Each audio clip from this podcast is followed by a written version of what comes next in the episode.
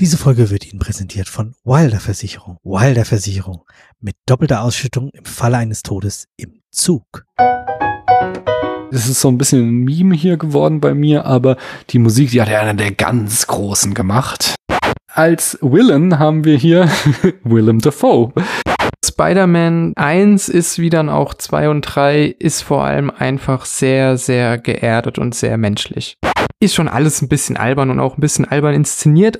Das ist so dieses typische Schauspieler Ende 20 spielen, Highschool-Schüler-Syndrom der ausgehenden 90er Jahre hier noch. Wenn etwas Willem Dafoe auszeichnet, dann ist es eine unglaublich krasse Mimik und die wird hinter so einer äh, Plastikmaske versteckt. Denken Sie an das Kostüm, das irgendwie die Aerodynamik verbessert, während man auf diesem Kleider steht oder wie auch immer. Also so wie er Zeitung macht, macht ja keiner Zeitung latent peinlich, dass wir jetzt einfach mal so einen quasi Nacktshot von ihr bekommen, um die Teenager-Säfte, die auch in Spider-Man fließen, zu bedienen. Okay, wir wurden nicht alle von einer Spinne gebissen, aber im Grunde könnten wir alle das sein. Demokratische Kontrolle, irgendwie Checks and Balances spielen in diesen Filmen halt so gut wie nie eine Rolle. Oh nein, es ist der Kobold. Möchte ich auch noch mal nicht unerwähnt lassen, dass Norman Osborn hier einen Truthahn tranchiert.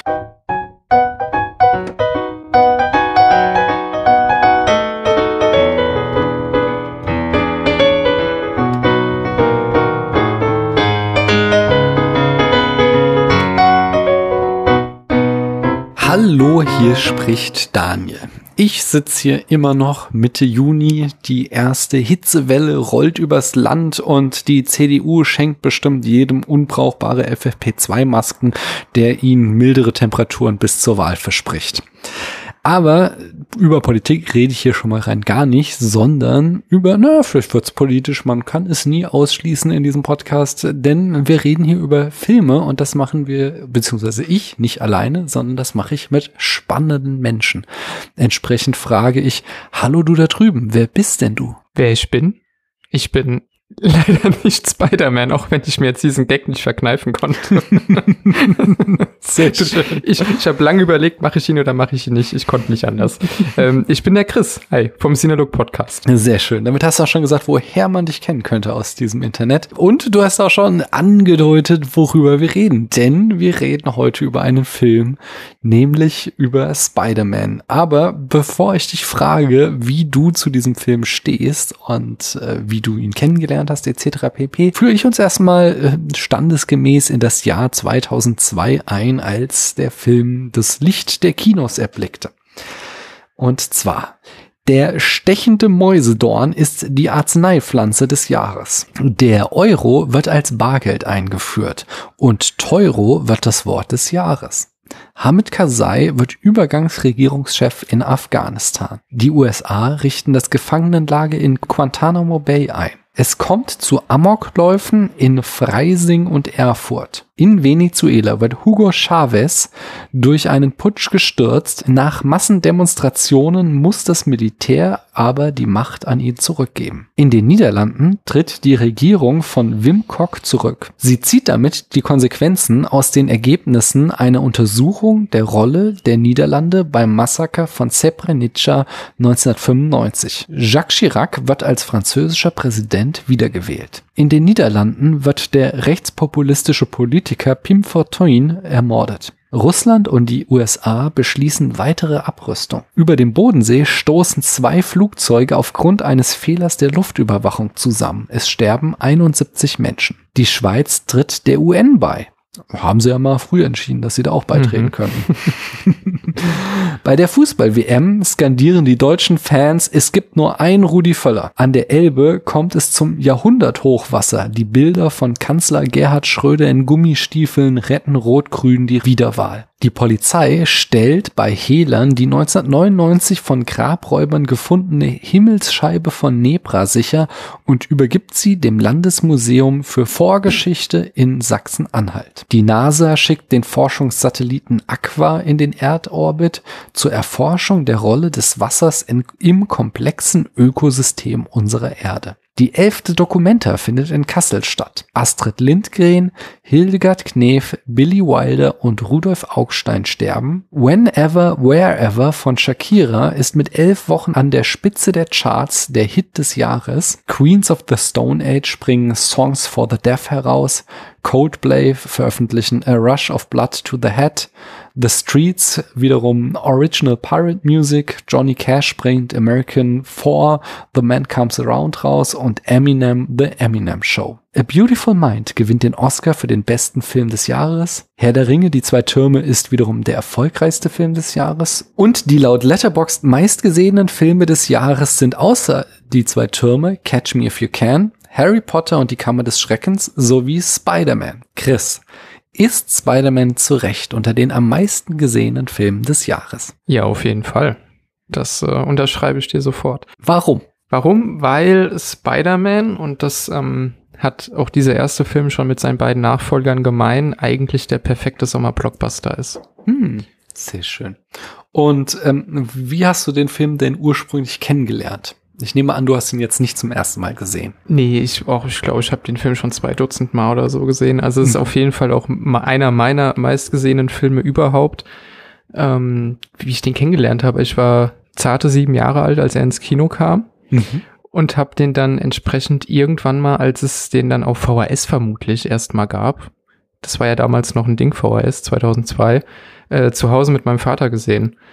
Und da hat sich dieser Film zum einen, weil er, finde ich, für einen äh, dann vermutlich acht- oder neunjährigen eigentlich relativ, ja, ich sag mal, doch schon anspruchsvoll war. Also mhm. da gab es ja durchaus auch Gewalt und die, äh, die äh, eine Todesszene vom Antagonisten, die hat sich auch sehr bei mir ins Gedächtnis gebrannt damals direkt.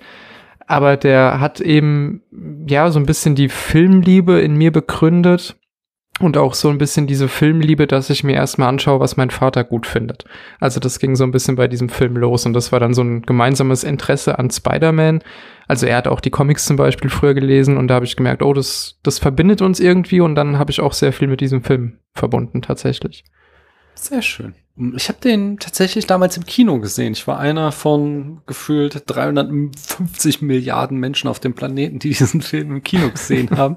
Denn er war ja ein unglaublicher Erfolg. Und es hat mich schon sehr geflasht, weil es war damals nichts, was man zuvor gesehen hatte. Also die, okay, die ich sag mal, die alten Tim Burton Batman-Filme, die hielten wir alle in Ehren, die waren mhm. schon mhm. großer Sport gewesen, aber dann war halt auch eine Dekade lang nicht mehr wirklich viel in äh, Sachen Superheldenfilme gekommen. Also die letzten äh, Batman und Robin Filme, die waren ja wirklich Murks, wenn ich das jetzt mal so sagen darf. Ich glaube, es gibt ein paar Fans von denen in ihrer Abgedrehtheit, aber das war nicht so was. Okay, Blade fiel da noch mal so ein bisschen raus. Ähm, den muss ich da auch schon gesehen haben zu der Zeit, aber sonst gab es nicht wirklich viel was. Die, die X-Men waren gerade erschienen. Ich bin mir aber nicht sicher, ob ich den zu dem Zeitpunkt schon gesehen hatte oder ob ich den erst später auch auf, auf VHS oder DVD dann schon nachgeholt habe. Und jedenfalls bin ich da in, in Spider-Man in, ins Kino gegangen und er hat mich schon sehr geflasht und ich habe ihn seither auch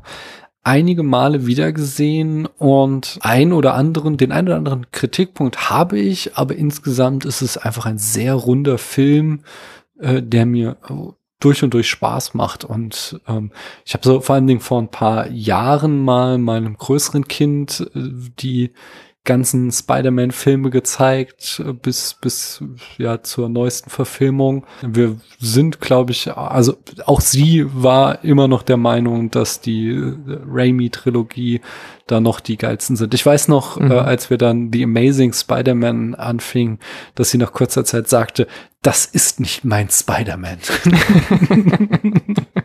Und da war sie halt auch so neun oder zehn oder so. Also und fand schon so, ja, okay, das, ja, cool. das, ist, ja. das ist gut. ja, ver verstehe ich auch sehr. Also ich habe mich dann, ähm, weil ich die ganze Trilogie einfach sehr liebe, auch sehr auf Amazing Spider-Man gefreut hm. und hatte nie mehr dieses Erlebnis, also auch bei den Tom Holland-Filmen jetzt nicht mehr. Also die, die Raimi-Trilogie und auch vor allem der erste, der alles losgetreten hatte, die sind schon einfach sehr speziell. Hm. Ich muss ja auch sagen, genau, ich wollte noch erzählen, ich habe vor pff, Zeiten, die sind schon gar nicht mehr wahr, habe ich mal drüben beim Enough Talk zusammen mit Christian von der Second Unit und Arne vom Enough Talk diesen Film besprochen, schon einmal. Ähm, das war noch bevor es äh, den gemeinsamen Podcast von den beiden Superhero Unit gibt, also das ist schon sehr, sehr lange her. Und äh, außerdem wurde ich darauf aufmerksam gemacht, ähm, dass jetzt gerade der neue Podcast Man nerdet nie aus erschienen ist, die auch in der allerersten Folge sich mit der Spider-Man-Trilogie auseinandergesetzt haben. Also hört da doch auch mal rein ähm, als Ergänzung zu diesem Podcast. Und genau, ein, ein Punkt, den habe ich auch, den wollte ich noch unbedingt machen, um auch nochmal so die äh, Gravitas dieses Films zu verstehen. Ähm, ich sagte eben schon, er war ein unglaublicher Erfolg und er war vor allem Dingen derjenige Film, der Hollywood damals gezeigt hat, dass man mit Superheldenfilmen richtig viel Kohle verdienen kann. Mhm. Diese ganze Entwicklung der letzten 20 Jahre, wo wir in, ja, in Blockbuster-Kino fast nur noch Superheldenfilme sehen, die hat letztlich Spider-Man, er, er hat es bestimmt nicht gewollt, sagen wir mal zu seinen Gunsten, aber die hat der angestoßen, weil der einfach so unglaublich viel Geld eingespielt hat, dass Hollywood dachte, äh, merkte so, oh, Moment, da geht was. Ja. Äh, und die, ja, äh, die Kuh melken wir, bis sie trocken ist. Und dass da auch richtig Geld in die Hand genommen worden ist. Also äh, Spider-Man ja. 3 war ja dann, glaube ich, damals auch der teuerste Film aller Zeiten, der ja ähm, offiziell 250 Millionen gekostet hat. Gerüchteweise ging ja die reinen Produktionskosten sogar auf 350 Millionen mhm. und da mhm. ist, ist, ist ja dann die Werbekampagne noch gar nicht dabei. Ja. Und er hat ja trotzdem noch seinen Profit gemacht. Er lag ja am Ende, glaube ich, irgendwie bei knapp 900 Millionen Boxoffice. Mhm. Und äh, selbst das ist ja, wenn man es jetzt gegen die 2,8 Milliarden, äh, die es fast sind, von Avengers Endgame daneben stellt, also schon, schon fast lachhaft. Also was aus diesem Comicfilm geworden ist, ist, ist wirklich sehr bemerkenswert. Ja, auf jeden Fall. Zu dem äh, Budget und Box Office und so dieses Films komme ich gleich noch. Äh, aber der Reihe nach, ich fange von oben an bei meinen Eckdaten, die ich uns jetzt mal vorstelle, damit wir äh, ja dann gleich richtig in den Film einsteigen können. Ich sagte schon, wir befinden uns im Jahr 2002. Die Regie führte Sam Raimi. Und, da habe ich eine Auswahl seiner Filmografie, bekannt wurde der durch seine Horrorfilme, insbesondere die Evil Dead Trilogie 1981, der erste Evil Dead 1987, Evil Dead 2 und 1992 äh, wird sie vollendet mit Army of Darkness. Dazwischen hat er noch 1989 Darkman gemacht, was schon so ein Proto-Superheldenfilm ist. Dann so in der zweiten Hälfte der 90er hat er so ein bisschen versucht, seriösere Filme zu machen. Ich denke, da ist vielleicht äh, A Simple Plan von 1998 der bekannteste, um dann ab 2002 eben die Spider-Man-Trilogie anzustoßen. 2004 folgte Spider-Man 2 und 2007 Spider-Man 3.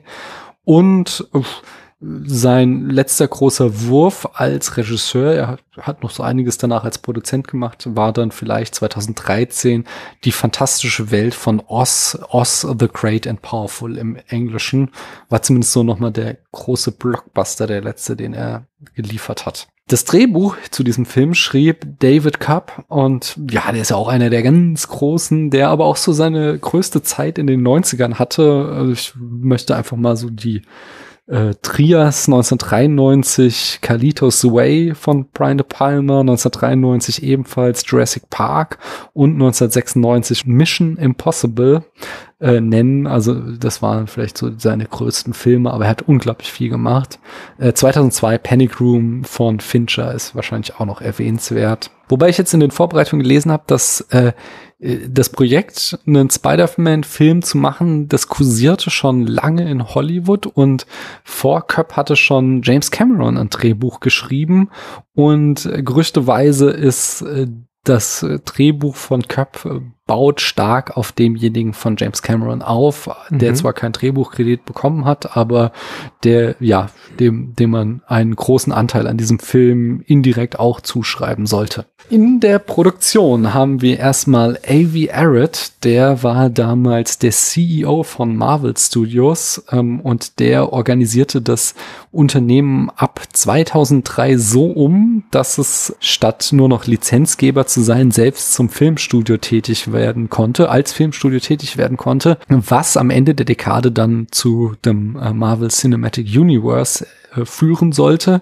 Ähm, zu dem Zeitpunkt war er dann aber gar nicht mehr, er war aus irgendwelchen Streitigkeiten dann schon ausgeschieden bei Marvel, aber er hat so bei ziemlich jedem Prä-MCU-Film von Marvel einen Produzenten-Credit. Außerdem mitproduziert hat Laura Siskin, die könnte man kennen von 1987 No Way Out, hat sie produziert, 1990 Pretty Woman oder 1997 As Good As It Gets. Außerdem im Produktionsstab war noch ein Price oder Ian Price, der äh, ist bekannt für Der Soldat James Ryan, 1998 Almost Famous 2000 und dann ab 2007 hat er Transformers und die ganzen Fortsetzungen produziert. Hinter der Kamera oder der Director of Photography, der war Don Burgess, der hat 1994 Forrest Gump äh, schon gefilmt, 1997 Contact und 2000 Castaway war er auch am Start. Und im Schnitt haben wir Bob Murawski, der äh, ist ein alter Vertrauter von Raimi, der hat 1992 schon den Schnitt bei Army of Darkness gemacht. Er ist aber auch verantwortlich gewesen für The Hurt, Hurt Locker 2009 von, äh, wie heißt Catherine sie? Bigelow?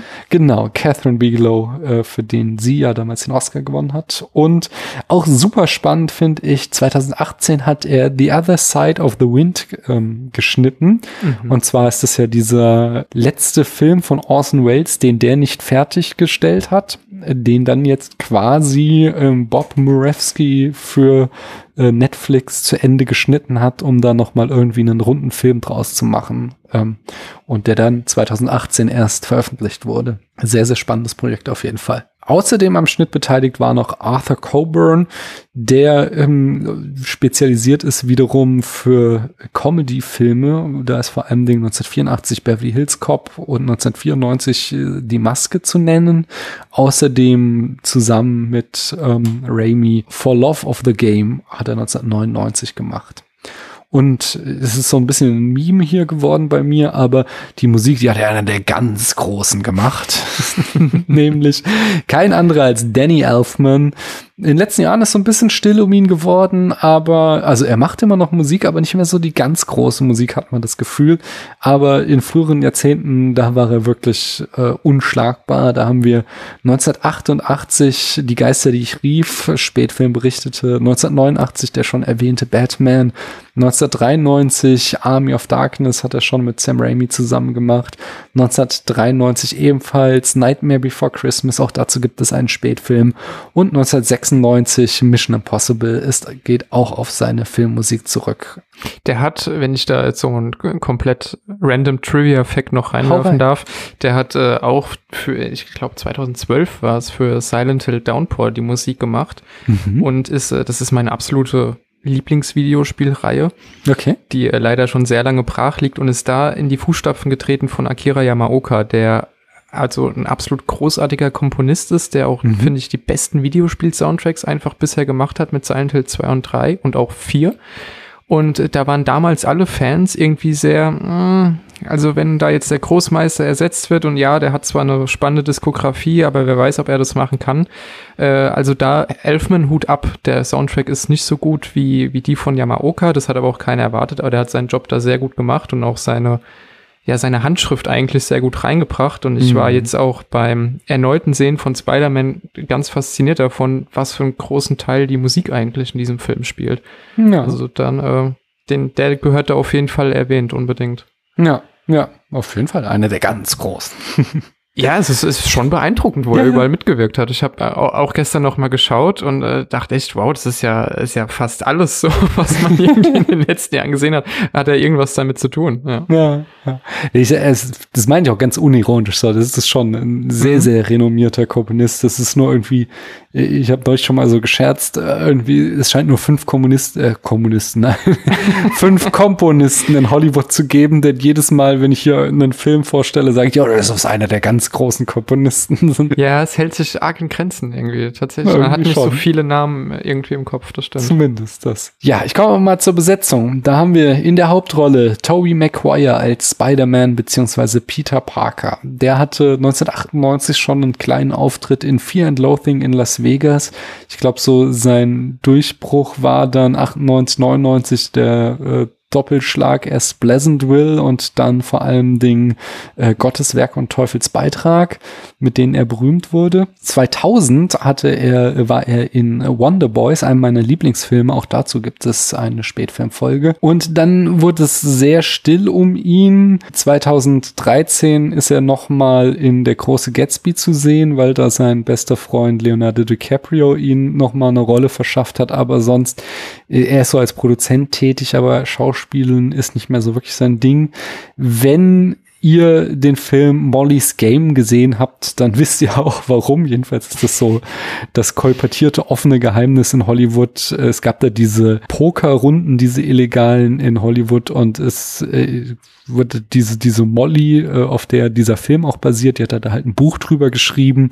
In diesem Buch hat sie ziemlich vom Leder gezogen über einen Schauspieler, den sie nicht namentlich genannt hat, der sich aber ziemlich als Arschloch die ganze Zeit aufgeführt hat. Und äh, das soll nicht nur dort der Fall gewesen sein, sondern privat soll, äh, so wird kolportiert, dass das Toby Maguire war, soll der wohl ziemliche Star-Allüren zumindest eine Zeit lang gehabt haben, weswegen der in Hollywood mehr oder weniger so eine Persona non grata ist, wenn ihn sein guter Kumpel Leonardo DiCaprio nicht mal irgendwo unterbringen kann. Als Villain haben wir hier Willem Dafoe, der den Green Goblin beziehungsweise Norman Osborn spielt. Und bei dem fragt man sich auch, sorry, wie lang gibt's den schon? Und vor allen Dingen, altert der Mann nicht? Der sah doch schon immer so aus. Und ich könnte, also wenn der Spätfilm nicht ein Audioprodukt wäre, dann wäre auch ein gutes Spiel einfach Fotos von Willem Dafoe aus Filmen mhm. zeigen und fragen, welcher, in welchem Film ist er älter? Also, er ist schon 1980 bei Heaven's Gate am Start, 86 in Platoon, 96 der englische Patient, 99 Existenz, 2006 Inside Man von Spike Lee, 2009 dann die ganzen, genau, da kommen die, die Welle äh, Lars von Trier Filme, hier Antichrist, 2013 Nymphomaniac, 2017 in dem großartigen The Florida Project ist er dabei und jetzt hat er 2019 nochmal starke Welle gemacht mit Der Leuchtturm, The Lighthouse. Für den ich unbedingt auch stark Welle machen möchte. Ja, ja, ist ein geiler Film auf jeden Fall. Absolut. Und ich wollte nämlich gerade sagen, also wenn du Defoe irgendwie mal sehr alt sehen willst, ähm, dann vielleicht tatsächlich in der Leuchtturm, weil er da ja wirklich eigentlich den krantigen alten äh, Seemanns. Ja, okay. Damit kann ich leben.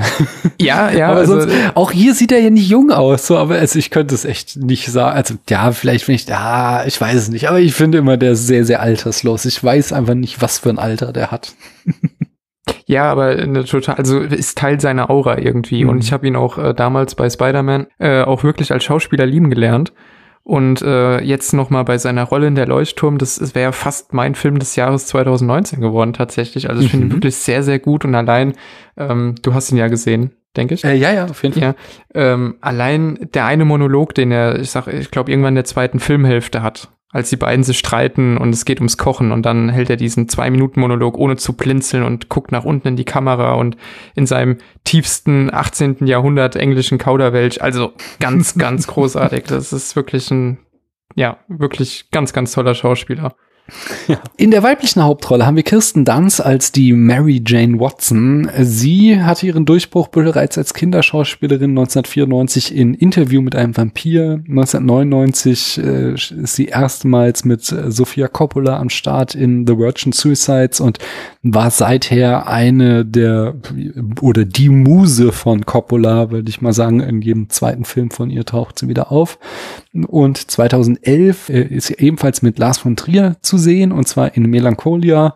Und auch nicht unerwähnt lassen möchte ich ihren Auftritt in der Fernsehserie Fargo, wo sie auch ganz großartig ist. Und dann haben wir da noch James Franco als Harry Osborne. Der, ja, der war vor allem Dingen durch diese Seth Rogen-Komödien bekannt. Zum Beispiel wahrscheinlich der größte Hit 2008 Ananas Express. Mit Danny Boyle hat er 127 Stunden gedreht. 2012 war er in Spring Breakers zu sehen. 2017 sein Pet Project war The Disaster Artist. Und 2018 war er noch in The Ballad of Buster Scruggs von den Coen Brothers zu sehen.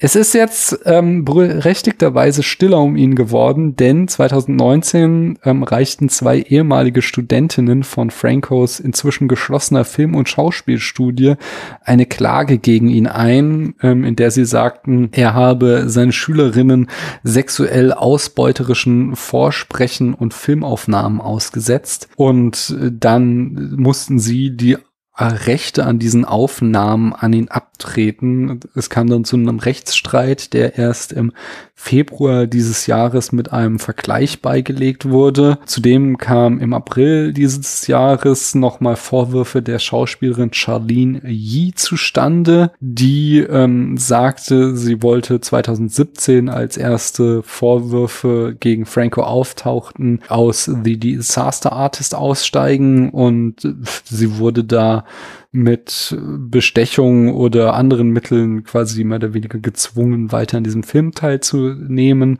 Äh, sie erhob auch schwere Vorwürfe gegenüber Seth Rogen, sagte, Seth Rogen wäre der Enabler für Franco, der ihn jahrelang den Rücken gedeckt hätte, dass der halt Frauen ausbeuten könnte.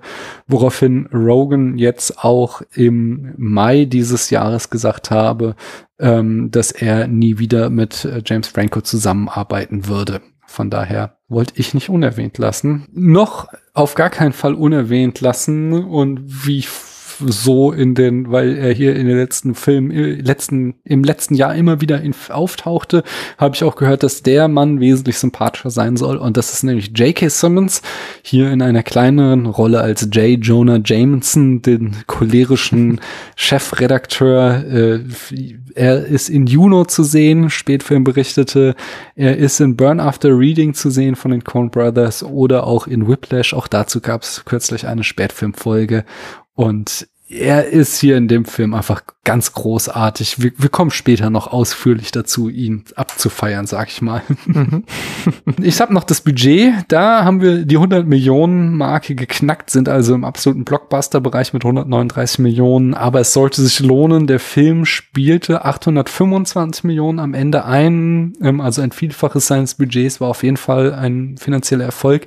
Und vor allem Ding war er der erste Film, der es schaffte, die 100 Millionen Dollar Marke am Eröffnung Eröffnungswochenende zu knacken, was seither ähm, so der Goldstandard ist, um für, ja, für Hollywood, um frühzeitig zu sehen, ob das hier jetzt ein Erfolg wird oder nicht, ob Filme diese 100 Millionen Marke am ersten Wochenende knacken. Ähm, bei den Budgets, die die großen Blockbuster haben, ist das, wird das mittlerweile fast schon vorausgesetzt. Und was ich gelesen habe dann auch noch ist, dass man, äh, was ich vorhin auch schon andeutete, was man nicht unterschätzen darf, dass dieser Film wirklich eben bahnbrechend war in der Art und Weise, wie erfolgreich war. Der wurde hier verglichen eben, dass er für das Superheldenkino das war, was der Weiße Hai für den Blockbuster insgesamt Ende der 70er Jahre war, dass er nämlich einfach die Formel prägte, wie seither Filme gemacht wurden, aufgrund des unglaublichen finanziellen Erfolges. Mhm. Äh, und ja, es kommt selten vor, dass Filme sowas schaffen, aber das hier ist einer von diesen ganz wenigen Filmen, die das Business Hollywood einfach komplett auf den Kopf stellen. Und zu guter Letzt, wir sind im Genre des Superheldenfilms, der Comic-Verfilmung, des Actionfilms und des Coming-of-Age-Films. Und jetzt habe ich wirklich lange genug geredet und frage Chris, kannst du uns die Handlung in circa fünf Sätzen zusammenfassen? Ja, ich denke, das kriege ich hin. Dafür habe ich ihn auf jeden Fall oft genug gesehen.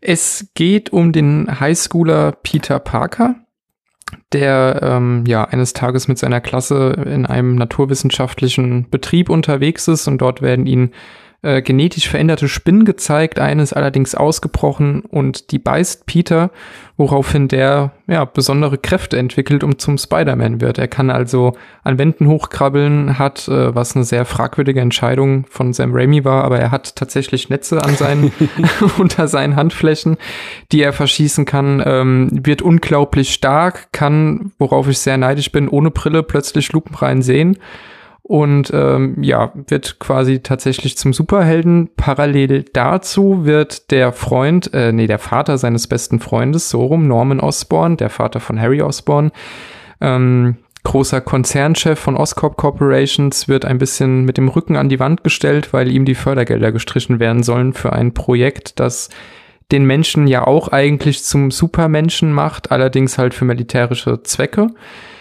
Und äh, Norman Osborn entschließt sich daraufhin, dieses Wundermittel, dieses grüne Zeug, das äh, Soldaten zu Supersoldaten äh, machen soll, sich selbst zu initiieren, beziehungsweise er atmet es dann am Ende ein und er leidet sämtliche Nachteile, die vorher noch beschrieben werden, Aggression und Wahnsinn und verwandelt sich so in den grünen Kobold.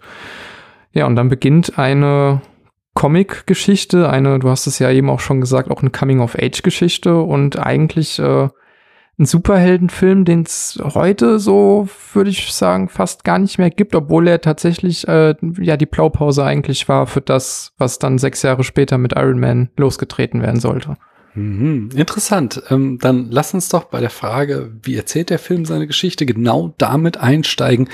Was macht denn den so deiner Meinung nach so außergewöhnlich, dass du sagst, ein Film, den, den, der wird heutzutage gar nicht mehr gemacht? ja, das klingt natürlich immer sehr nach, nach alter Mann und sehr polemisch.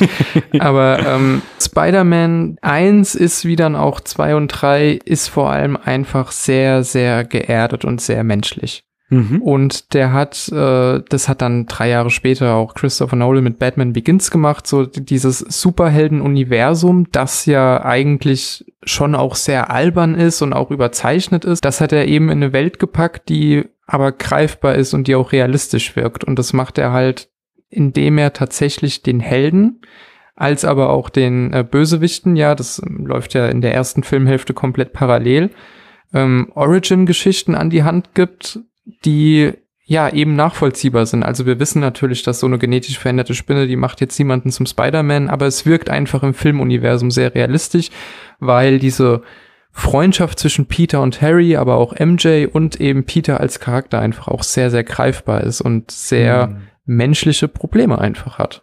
Ja. Hm, das ist ein sehr guter Punkt, den kann ich mich eigentlich vollumfänglich anschließen. Ich würde doch sagen, was noch so, so zu der Faustformel gehört, die diesen Film einerseits so erfolgreich machten, aber auch so, so, so watchable, sag ich mal, ist der Humor, dass der Film sich eben ja. nicht übermäßig ernst nimmt, zugleich aber auch nicht so ins komplett lächerliche abgleitet wie die Batman-Filme davor, Ende der 90er. Mhm. Man könnte sagen, dass das das ja schon so ein bisschen dann zur Faustformel des Marvel Cinematic Universes wurde. Findest du, gibt es dann da noch Unterschiede zwischen wie Spider-Man das macht und wie das MCU das dann später macht? Oder denkst du, dass das schon genauso dann übernommen wurde von Spider-Man? Ich finde, da gibt es sogar sehr große Unterschiede, mhm. weil der Humor in Spider-Man eigentlich, also der, der Film ist schon auch albern. Wenn mhm. ich da jetzt so an die Szene in der Kantine denke, der er dann das Tablett noch am Netz hinter sich herzieht und keiner fragt sich, was ist das jetzt irgendwie? Das ist schon, schon ein bisschen albern. Oder wie er versucht, das Netz zu verschießen und, und sagt, flieg oder äh, Shazam oder was auch immer. Also er probiert seine Kräfte aus. Die Szene, wo er MJ rettet im Regen und schmeißt dann einen Schurken nach dem anderen durch die Fenster, das ist schon alles ein bisschen albern und auch ein bisschen albern inszeniert, aber eben dass es stimmig im Universum ist. Und der Humor ist immer so, dass er halt aus einer lustigen Situation heraus entsteht und sehr gut getimt ist. Also ich finde, gerade bei den äh, neueren Marvel-Filmen hast du halt ganz oft das Gefühl, ah ja, das läuft jetzt auf, eine, äh, auf einen Joke hinaus und dann kommt der Joke mhm. auch und bei fünf von zehn Mal kannst du vielleicht schmunzeln. Aber mhm. äh, du hast ja vorhin schon J. Jonah Jameson angesprochen, also der alleine bringt mich öfter zum Lachen als äh, ja ganz viele modernere Comicfilme zusammen. Also der hat diesen Humor, diesen, äh, diese Situation-Comedy auch, weil es wirklich aus der Situation heraus auch passiert und eben nicht so erzwungen und, und edgy und lustig und hey, wir machen jetzt einen Film für die jungen Leute, aber auch die Alten finden es noch witzig. Also der hat da einfach eine, eine ganz andere Sprache noch. Das kann ich auch unterschreiben. Ich würde jetzt noch äh, ergänzen, so als Abgrenzung zu den Batman-Filmen davor, dass er sich bei allem Humor selbst halt ernst nimmt. Also dass ja. der Film äh, zwar immer wieder solche Gags und, und äh, auch ja, irgendwie Slapstick-Comedy-Einlagen hat, aber dass er trotzdem ähm, seine Charaktere und deren Origin Story und auch deren Ursprung aus den Comics her komplett ernst nimmt und quasi all, dir als eine seriöse Geschichte verkauft und die nur hin und wieder mit Gags auflockert. Und ich, ich weiß auch, dass also das ist ja so ein Markenzeichen aus den Comics von Spider-Man, dass er die ganze Zeit während der Kämpfe irgendwie die dumme Sprüche drückt. Mhm. Und das, das hat ja Raimi hart zurückgefahren hier, was damals auch kritisiert wurde von manchen Comic-Fans, so von wegen, oh, dieser Tobey Maguire, der ist äh, nicht unser Spider-Man, der ist viel zu ernst bei den Kämpfen. Ähm, mhm. Und ich glaube, das ist auch so eine ganz bewusste Entscheidung gewesen von Raimi, dass, dass wir halt Humor brauchen, um da eben dieses locker leichte Element reinzubringen, dass wir aber aufpassen müssen, dass es nicht ins Lächerliche geht, sondern dass der Film sich am Grunde dann immer noch selbst ernst nimmt. Und es hätte auch gar nicht gepasst. Also selbst wenn er ja diese Kräfte hat und dann fängt er auf einmal an Bösewichte zu verprügeln und drückt ihn dann irgendeinen Spruch, das, das ist ja immer noch Peter Parker. Also auch wenn mhm. Tobey Maguire jetzt nicht wie ein Highschool-Schüler aussieht, aber das ist ja eigentlich immer noch ein sehr junger Mann, der auch sehr viele Probleme einfach mit sich hat. Also der ist zwar super intelligent und, und ist auch verliebt und möchte eigentlich auch viel erreichen, aber traut sich nicht, seine Traumfrau anzusprechen und hat eigentlich außer Harry auch nicht so viele Freunde und hat plötzlich jetzt dieses Erlebnis, dass er neue Kräfte entwickelt und muss ja aber erstmal lernen, damit umzugehen. Also da dann irgendwie Einspruch nach dem anderen rauszuhauen, das äh, hätte irgendwie, finde ich, gar nicht gepasst. Also das mhm. macht er in den Comics ja vor allem dann schon als ein gefestigter Charakter und nicht mehr als diese, ja, dieser, dieser neue Held, der da ja erst geboren wird. Ja. Ja, ich habe an einer Stelle gelesen, fand ich sehr schön, dass Raimi sehr viel Wert darauf legte, den richtigen Peter Parker zu finden und nicht den richtigen Spider-Man. Und dass er sich deswegen für Tobey Maguire entschied, weil, ja, du hast recht, insgesamt, alle sind sie viel zu alt. Das ist so dieses typische Schauspieler Ende 20 spielen, Highschool-Schüler-Syndrom der ausgehenden 90er Jahre hier noch. Aber so dieses, er hat so eine Kombination aus so einem leicht trotteligen Charme und vor allen Dingen so ein Knautschgesicht. Ja. Es ist allein, wenn er lächelt, wackeln seine Ohren. Das finde ich sehr schön.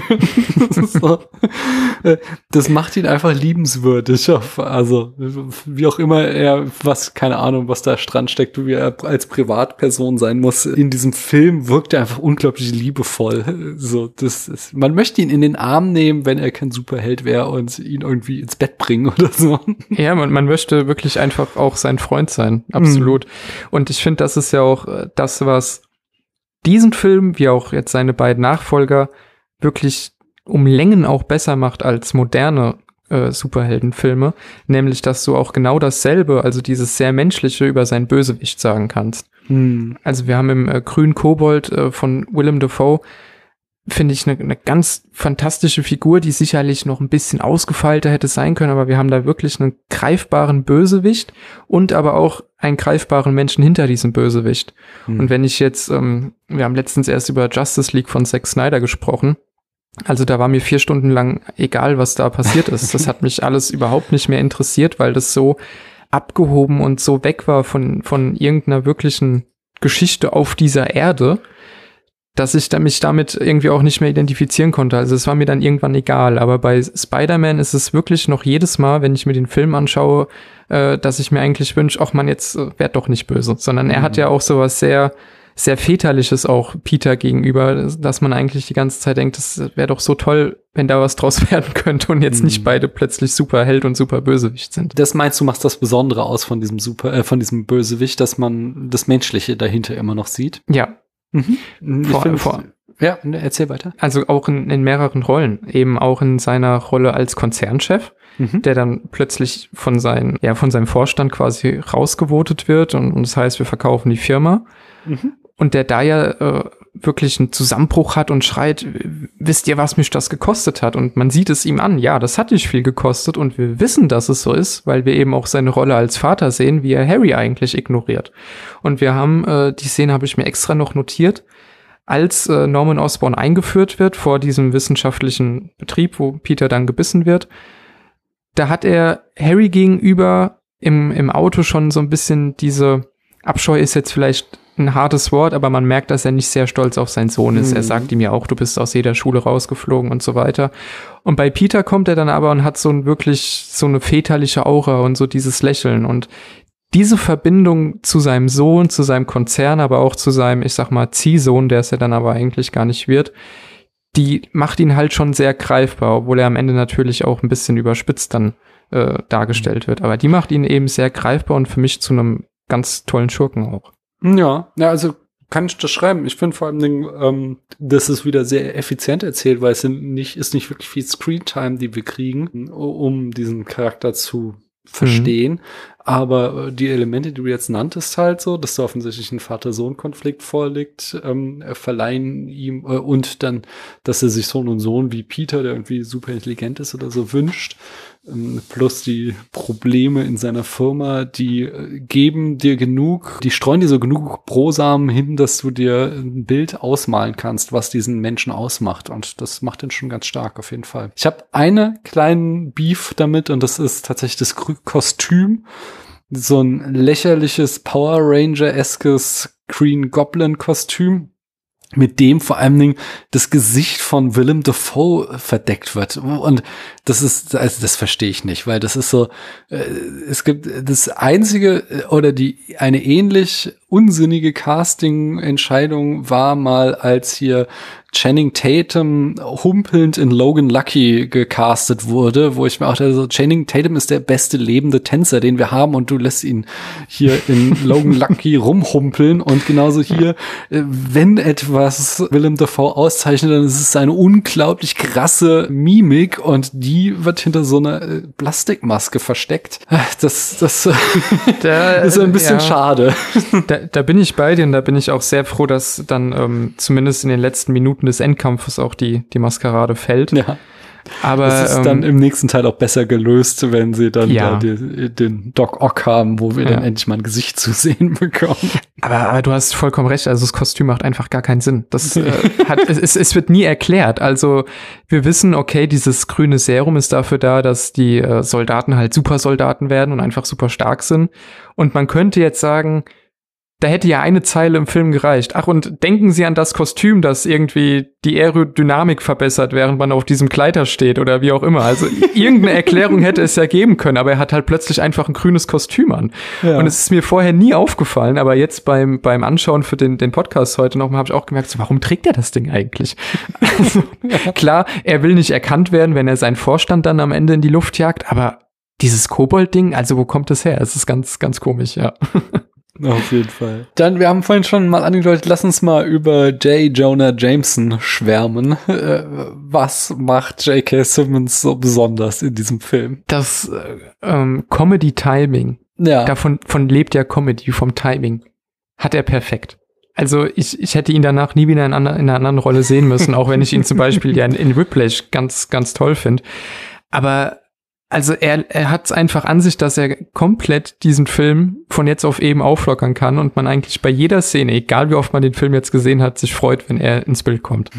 Ja, ich, also er, er stiehlt wirklich jede Szene, in der er ist und es sind einfach kleine Momente, kleine Sprüche, die es super machen. Ich fand es am lustigsten, ich habe so die, ich glaube es war die zeitgenössische ähm, Kritik der New York Times, die dann noch schrieben, dass er in einem besorgniserregenden Bruch der journalistischen Ethik sowohl für die Redaktion als auch für den Anzeigenverkauf zuständig zu sein scheint. Fand ich eine schöne Nebenbemerkung. Aber ich, ich liebe ja zum Beispiel auch die Bemerkung von ihm, ich vertraue niemandem außer meinem Friseur und er hat wirklich die beschissenste Frisur auf dem ganzen Planeten. Oh, er, ist, er ist so großartig einfach nur. Aber er, er bringt es auch so trocken. Und ja. Und vor allem kommt ja dieser Hass auf Spider-Man, der ja gar kein Hass ist, wie wir ja in den nächsten Filmen dann rausfinden. Mhm. Aber dieser Hass auf Spider-Man, der kommt auch von jetzt auf eben, indem er ja sagt, er will nicht berühmt sein, dann mache ich ihn eben berüchtigt. Also wenn ich meine Fotos nicht krieg, um meine Zeitung zu verkaufen, dann hole ich mir die Fotos erst recht und verkaufe meine Zeitung erst recht, indem ich mhm. sage, das ist ein Schurke. Ja. Und äh, also, also ganz toll, wirklich. Ja, ich finde, also ich finde, er, er liefert das einfach sehr charmant auch. Also genau diese, diesen Aspekt, den du eben sagtest, dass man ihn halt auch nicht so durch und durch als Arschloch empfindet, sondern dass darunter auch immer noch so ein, so ein äh, subtiler Witz steckt von ähm, J.K. Simmons, der ihm irgendwie nochmal so eine zusätzliche Ebene verleiht, was ja auch so, so New York-Klischee ist, dass, wir erst, die, mhm. dass die erstmal alles Kacke finden, aber äh, im Grunde ja doch irgendwie ein gutes Herz haben.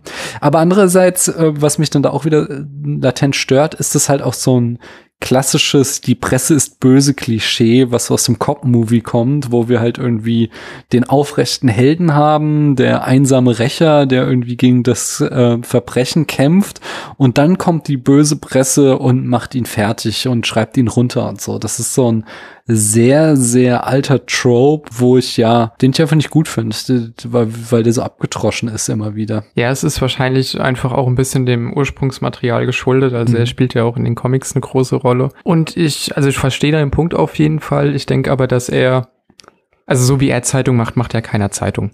Das äh, ja. kann, kann man ja eigentlich, äh, wobei es gibt gewisse Verlage oder ein Verlag in Deutschland, der vielleicht ähnlich agiert, aber grundsätzlich wird ja so keine Tageszeitung gemacht. Und weil das eben so überspitzt ist und da kommt dann der junge Mann rein und sagt, hier, ich habe Fotos von Spider-Man, äh, hautnah und keiner fragt so, wie hast du das eigentlich hingekriegt? ähm, oder wie, wieso bist du zufällig immer an jedem Tatort da? Ist ja auch irgendwie mysteriös. Also das funktioniert für mich so in dieser albernen Comicwelt dann irgendwie mhm. so, dass ich es dann gar nicht ernster nehmen muss, als es dann am Ende ist. Aber ich kann den Punkt auf jeden Fall nachvollziehen. Äh, Die Frage ist halt ein bisschen, wie würden wir damit umgehen, wenn es tatsächlich so wäre? Also mhm. ich glaube, ein echter Spider-Man, das wäre schon sehr, ja, was sehr Außergewöhnliches, aber so grundsätzlich jemand, der das Recht in die eigene Hand nimmt, das kann ja erstmal nicht sein, was von der Presse irgendwie gut geheißen wird. Mhm. Da kommen wir später nochmal drauf. Ich glaube, ähm, mhm. äh, lass uns das nochmal zurückstellen. Ähm, da hast du nämlich einen guten Punkt. Aber äh, lass uns erst nochmal die, die, den Cast möchte ich, Harry lass mal außen vor. Da können wir, wenn wir uns nochmal den Fortsetzungen widmen, hat er ja eine größere Rolle. Da können wir vielleicht mhm. tiefer einsteigen. Aber ich möchte auf jeden Fall nochmal über MJ sprechen.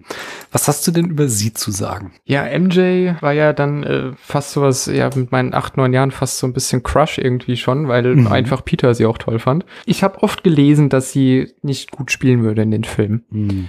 Und ich sag mal, mit der heutigen Seherfahrung kann man sicherlich sagen, ja, das ist jetzt kein, kein A-Game, was sie da abliefert.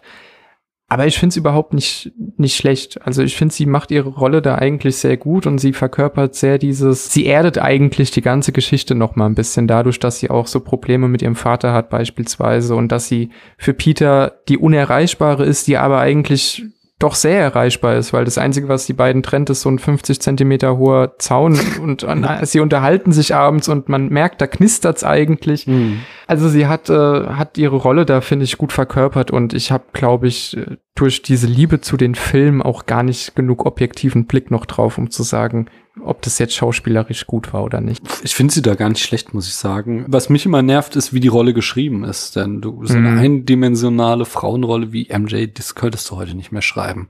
Ja. Das ist so, ja. sie finden einfach im ganzen Film nichts Interessantes für Kirsten Dunst zu tun, außer sie schreien zu lassen, sie ja. Spider-Man bewundert zu lassen oder sie halt irgendwie durch einsame Gassen gehen lassen, damit sie wieder gerettet werden kann. Und sie ist tatsächlich nichts weiter als irgendwie so ein Preis, den Peter gewinnen kann, wenn er einfach nur der tapfere Superheld ist. Und das finde ich einfach von der Narration her sehr, sehr enttäuschend. Also es ist, wie gesagt, es ist eindimensional, es ist eine unglaublich schwache, langweilige Frauenrolle, die, die man jetzt 20 Jahre später so nicht mehr sehen würde, hoffe ich zumindest. Und das wird eigentlich auch erst im zweiten und so richtig sogar erst im dritten Film besser. Also auch da mhm ist sie dann doch immer nur Beiwerk und quasi ergänzend zur Charakterentwicklung von Peter, aber da kriegt sie zumindest ein bisschen mehr zu tun.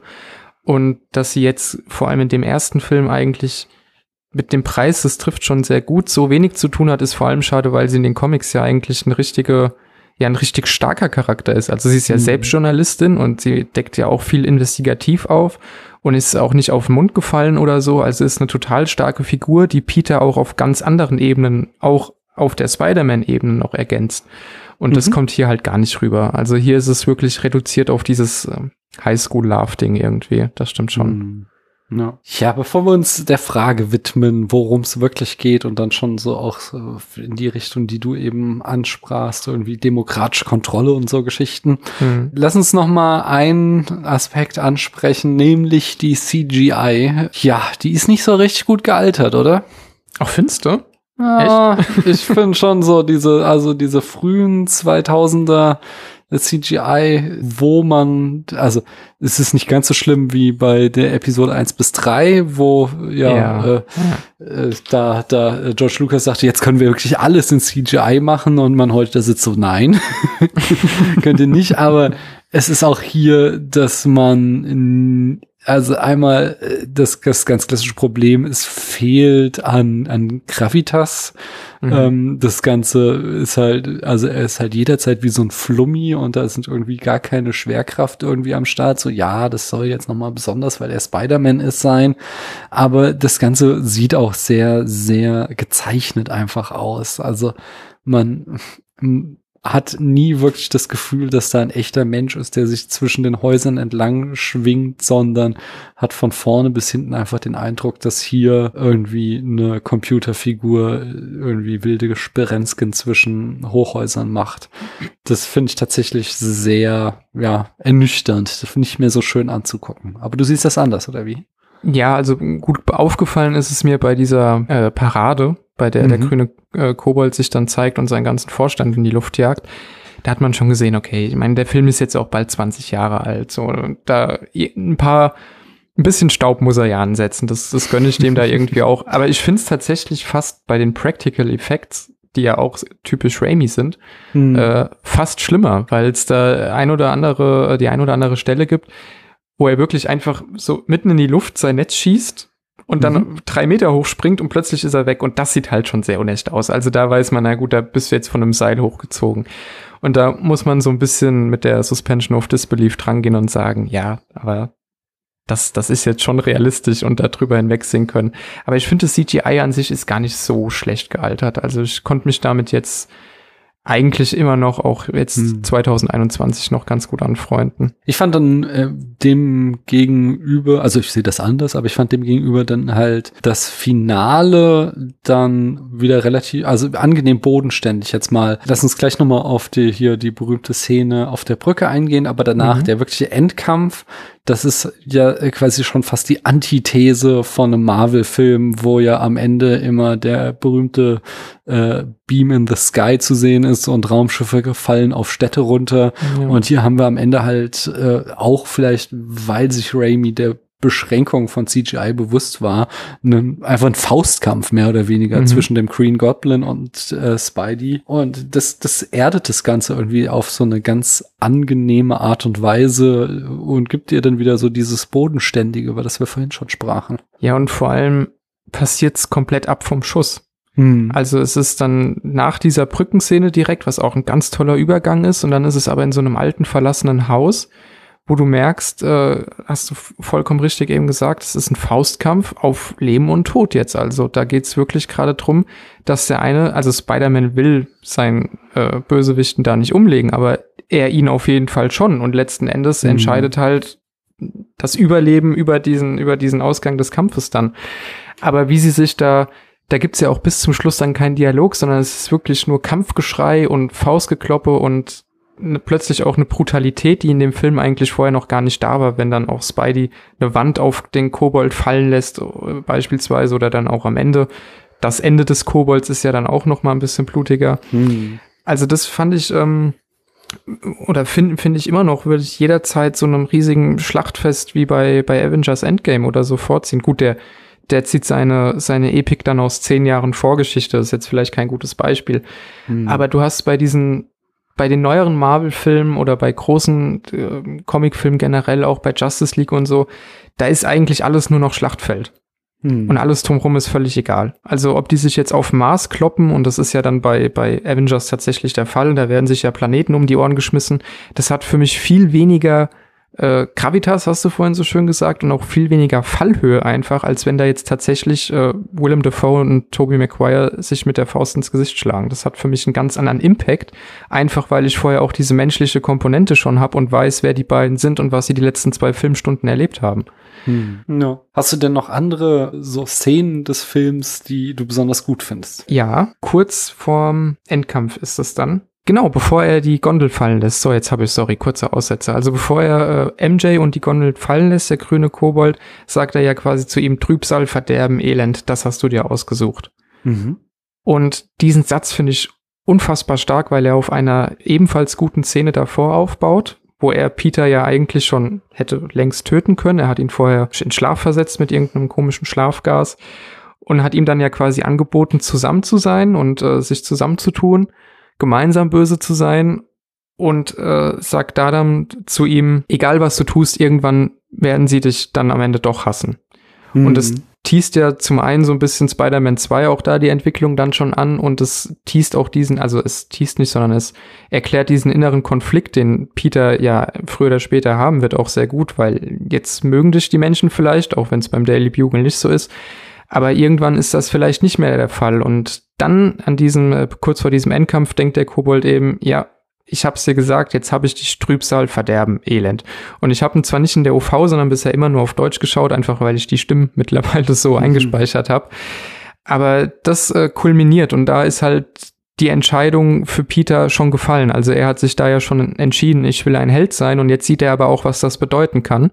Mhm. Was dann ganz am Ende für ihn heißt, dass er auch eben nicht mit MJ zusammen sein kann. Ja. Das sind, also direkt im Anschluss kommt ja dann dieser Showdown auf der Brücke. Den finde ich auch spannend, weil hier eben ein philosophisches Dilemma aufgemacht wird. Hm. Es wird meistens gesagt, das ist das Trolley-Problem, ist es aber eigentlich nicht wirklich. Also das, das Trolley-Problem ist so ein Standard-Dilemma, äh, was Studierende der Philosophie im ersten Semester oder so, im Grundstudium zumindest, um die Ohren geschlagen kriegen. So, du hast ein, eine Straßenbahn, die auf einer Schiene rollt, sich nicht aufhalten lässt und wenn du sie weiter rollen lässt, dann fährt sie über vier Kinder oder du hast die Möglichkeit, die Weichen umzustellen und dann fährt sie über eine andere Person. Und da ist halt das Dilemma, ob du sagst, so das Leben der einen ist weniger wert als das Leben der anderen vier. Also mit den Kindern ist, glaube ich, auch nochmal so eine Variante. Sagen wir einfach mal vier Menschen gegen einen mhm. Mensch. Der zweite wichtige Aspekt beim Trolley-Problem ist halt,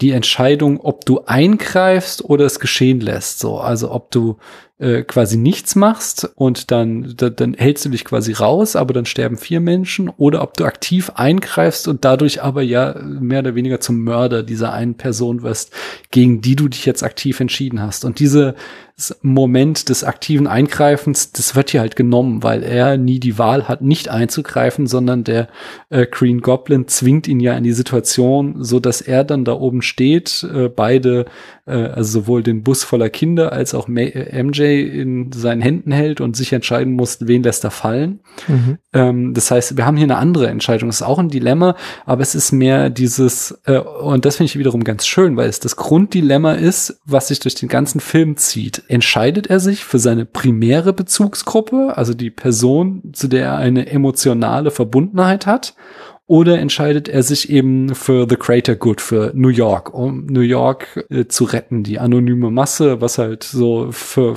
die Verantwortlichkeit, mit der einhergeht, die er von seinem Onkel aufgetragen bekommen hat, aber was halt dann letzten Endes bedeutet, dass er sich gegen sein Privatleben entscheiden muss. Ich bin immer wieder erstaunt, wie kurz die Szene ist. Das ist hm. in meiner Erinnerung denke ich immer, das steht da irgendwie zehn Minuten und denkt darüber nach, was er jetzt macht, aber im Grunde ist es nach ein paar Sekunden gegessen und ich bin dann aber auch immer wieder enttäuscht, dass es eben so aufgelöst wird, dass am Ende er sich nicht in diesem Dilemma entscheiden muss, weil das ist halt so der Kern eines Dilemmas, dass es keine äh, glückliche Lösung gibt, sondern äh, dass halt egal wie du dich entscheidest, die Entscheidung ist Kacke.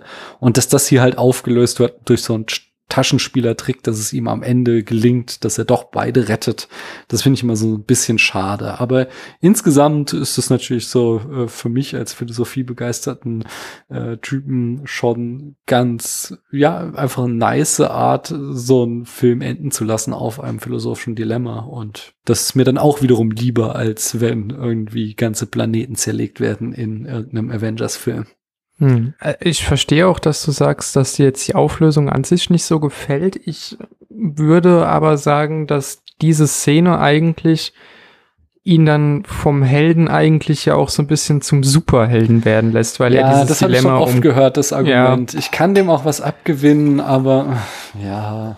Ja, also man, man kann es natürlich, also ich verstehe deinen Punkt und ich finde, man kann den auch absolut so anbringen. Dadurch, dass dieses Dilemma ja im Prinzip später aber nochmal aufgegriffen wird, indem er sich ja am Ende doch gegen MJ entscheidet, die Frau, die er liebt, weil okay. er weiß, sie ist dann in Gefahr, muss er diese Entscheidung ja gewissermaßen doch noch mal treffen. Hm. Und aber die, die, diese, diese Grundidee, das hier jetzt natürlich auch noch mal total überspitzt zu machen. Also dieses Trolley-Problem geht ja von Fremden aus. Und hier haben wir es ja eine, von eine Gruppe, eine Schulklasse von kleinen Kindern gegen die Frau, die er liebt. Also noch viel schlimmer kann es ja gar nicht werden eigentlich. Und dann wird ihm auch gar keine Bedenkzeit gegeben. Also in jedem Erstsemester darfst du ja dann anderthalb Stunden drüber nachdenken und dich herrlich ausdiskutieren, kannst am Ende Kaffee trinken und sagen, ist jetzt auch egal. Aber hier hat er jetzt zwei Sekunden, um sich zu entscheiden. Und ähm, da finde ich dann eben diesen, diesen Schritt zum Superhelden auch deswegen noch in Ordnung, weil dann wieder dieses New Yorker, dieser New Yorker Geist, den du vorhin mhm. schon angesprochen hast, auch noch mal beschworen wird, indem dann die Leute oben auf der Brücke ihm helfen. Mhm. Und in dem Moment wird er ja der Superheld von New York auch. Also er, begeht, mhm. er transformiert hier eigentlich komplett. Er ist dann dieser Held, der sich dann auch direkt im Anschluss seiner bis dahin größten Herausforderung, diesem Kampf im Kobold, stellen muss. Und ich finde es, äh, du hast vorhin schon gesagt, effizient äh, gefilmt und das ist absolut der Fall. Also was hier an Storytelling eigentlich in wenigen Minuten passiert, ist, äh, ist schon großes Kino. Mhm. Und ich wollte auch, bevor das nämlich vergessen geht, äh, weil wir es vorhin schon von, von äh, J. Jonah Jameson hatten, direkt die Szene, bevor der Kobold äh, Spider-Man entführt mit diesem Schlafgas, äh, bricht er ja im Daily Bugle quasi ein. Also was heißt, mhm. er bricht ein, er springt die, die Wand auf auf seinem Kleider und schnappt sich ja dann äh, Jameson und fragt ihn ja, wo er die Bilder, also wer der Fotograf von Spider-Man ist, damit er dann quasi Peter ausfindig machen könnte, um herauszufinden, wo Spider-Man ist. Mhm. Und da sagt ja äh, J. Jonah Jameson, die kommen immer per Post. Mhm. Also auch da beweist er außen hart, aber innen dann doch noch der weiche Kern. Finde ich ja. auch eine tolle Szene. Ja, ja, kann ich unterschreiben. Ich möchte noch zwei, also es gibt natürlich noch zwei super ikonische Szenen, die können wir nicht unerwähnt lassen. Das erste ist natürlich, aus großer Macht folgt große Verantwortung, ja. was ja wahrscheinlich zum Leitmotiv sämtlicher Superheldenfilme äh, im Allgemeinen und zu Spider-Man im Besonderen geworden ist. Ich weiß es gar nicht, ich glaube, es ist der einzige Film, in dem es tatsächlich gesagt, also okay, Außer in den Fortsetzungen wird es, glaube ich, so in Flashbacks hin und wieder mal gezeigt, aber die anderen Trilogien oder die anderen äh, Spider-Man-Filme sind ja keine Trilogien. Ich glaube, die äh, erwähnen diesen Spruch nie explizit, aber er steht immer irgendwo im Hintergrund, wenn mhm. es um Spider-Man geht. Also das ist schon auch einer der ganz großen Filmmomente der Filmgeschichte geworden, glaube ich. Ja, auf jeden Fall. Ja. Und die andere Szene ist äh, der berühmte Kuss im Regen, äh, kopfüber zwischen Spider-Man und MJ, was ein wunderschönes Bild ist. Ich finde, er wird immer ein bisschen lächerlich gemacht durch äh, halt, dass es dieses strömende Regen und Kirsten Dunst ist da halt im T-Shirt und der ganze Szene ist halt ultra Fanservice für die Teenager-Jungs, dass wir halt einfach mal ihre Brüste durch den, äh, durch das klatschnasse T-Shirt bewundern dürfen. Äh, das, äh, also ich hätte das jetzt nicht gebraucht. Ich finde das schon mal immer so latent peinlich, dass wir jetzt einfach mal so einen quasi Nacktshot von ihr bekommen, um die Teenager-Säfte, die auch in Spider-Man fließen, zu bedienen. So. Ja, in, in, dieser Inszenierung würde man das heute sicherlich auch nicht mehr machen. Nee. Äh, der, der Kuss an sich ist aber der zu ist Recht völlig, schön, ja. völlig ikonisch und äh, kriegt ja später auch noch mal eine Bedeutung, vor allem auch im dritten Teil. Ja, genau. Also das ist schon, da hast du dir auf jeden Fall noch zwei gute Szenen ausgesucht. ja. ja. Zumal die ja auch eben wieder diesen sehr humanen Aspekt von Peter reinbringen. Mhm. Weil ich glaube, es ist absolut für jeden nachvollziehbar, wie schlimm das ist, sich mit seinem Ziehvater oder seinem eigentlich Vater in dem Moment mit Onkel Ben zu streiten und das war dann das letzte Gespräch. Also das ist ja, das kann ja jeder nachempfinden, wenn man so ein letztes Gespräch hat und dann sieht man diese Person nie wieder, beziehungsweise hält noch die, die Hand, während er stirbt. Also ähm, auch das ist ja etwas, was, was mir heute einfach an vielen Superheldenfilmen fehlt. Also dieser Mut dazu, dass es eben nicht nur Helden, sondern eben auch immer noch richtige Menschen dahinter sind. Hm. Und da hat äh, der erste Spider-Man ganz viel Basisarbeit auch gelegt dafür, dass dann Teil 2 und 3 überhaupt so gut funktionieren. Hm. Das ist ein sehr guter Aspekt, um auf die Frage zu kommen, worum geht's wirklich? Denn so einer meiner größten Punkte ist hier, dass es einerseits eine Power Fantasy ist, Spider-Man, aber andererseits wir halt auch hier so einen Archetyp des Everyday Heroes haben. Lass mich das kurz erklären. Mhm. Also einerseits ist es ja schon der Traum eines jeden Nerds, so du wirst gehänselt in der Schule und du bist halt unten durch, die, die, das Mädchen nebenan, äh, in das du verliebt bist, beachtet dich nicht, aber dann wirst du zum Superhelden und alle jubeln dir zu. Das äh, ist schon sehr, ja, prototypisch quasi. Äh, aber auf der anderen Seite ähm, finde ich hier einen einen schönen Twist darin, dass es keine Vorsehung gibt. Das ist, und das finde ich ist einer der ganz großen Kritikpunkte an den Amazing Spider-Man-Filmen von mir, dass die da plötzlich diesen Vorsehungsaspekt wieder reinbringen, während es halt für mich, äh, und ich weiß auch, es gibt super viele Variationen von Spider-Man in den Comics, da kenne ich mich nicht aus, aber es hat für mich immer den Reiz ausgemacht in der Raimi-Trilogie, dass Peter eben niemand Besonderes ist. Er ist mhm. eben nicht so ein Zack Snyder gottgleicher Charakter, sondern er ist einfach der Freund Junge aus der Nachbarschaft, der durch Zufall von einer Spinne gebissen wurde und zum Superhelden wurde.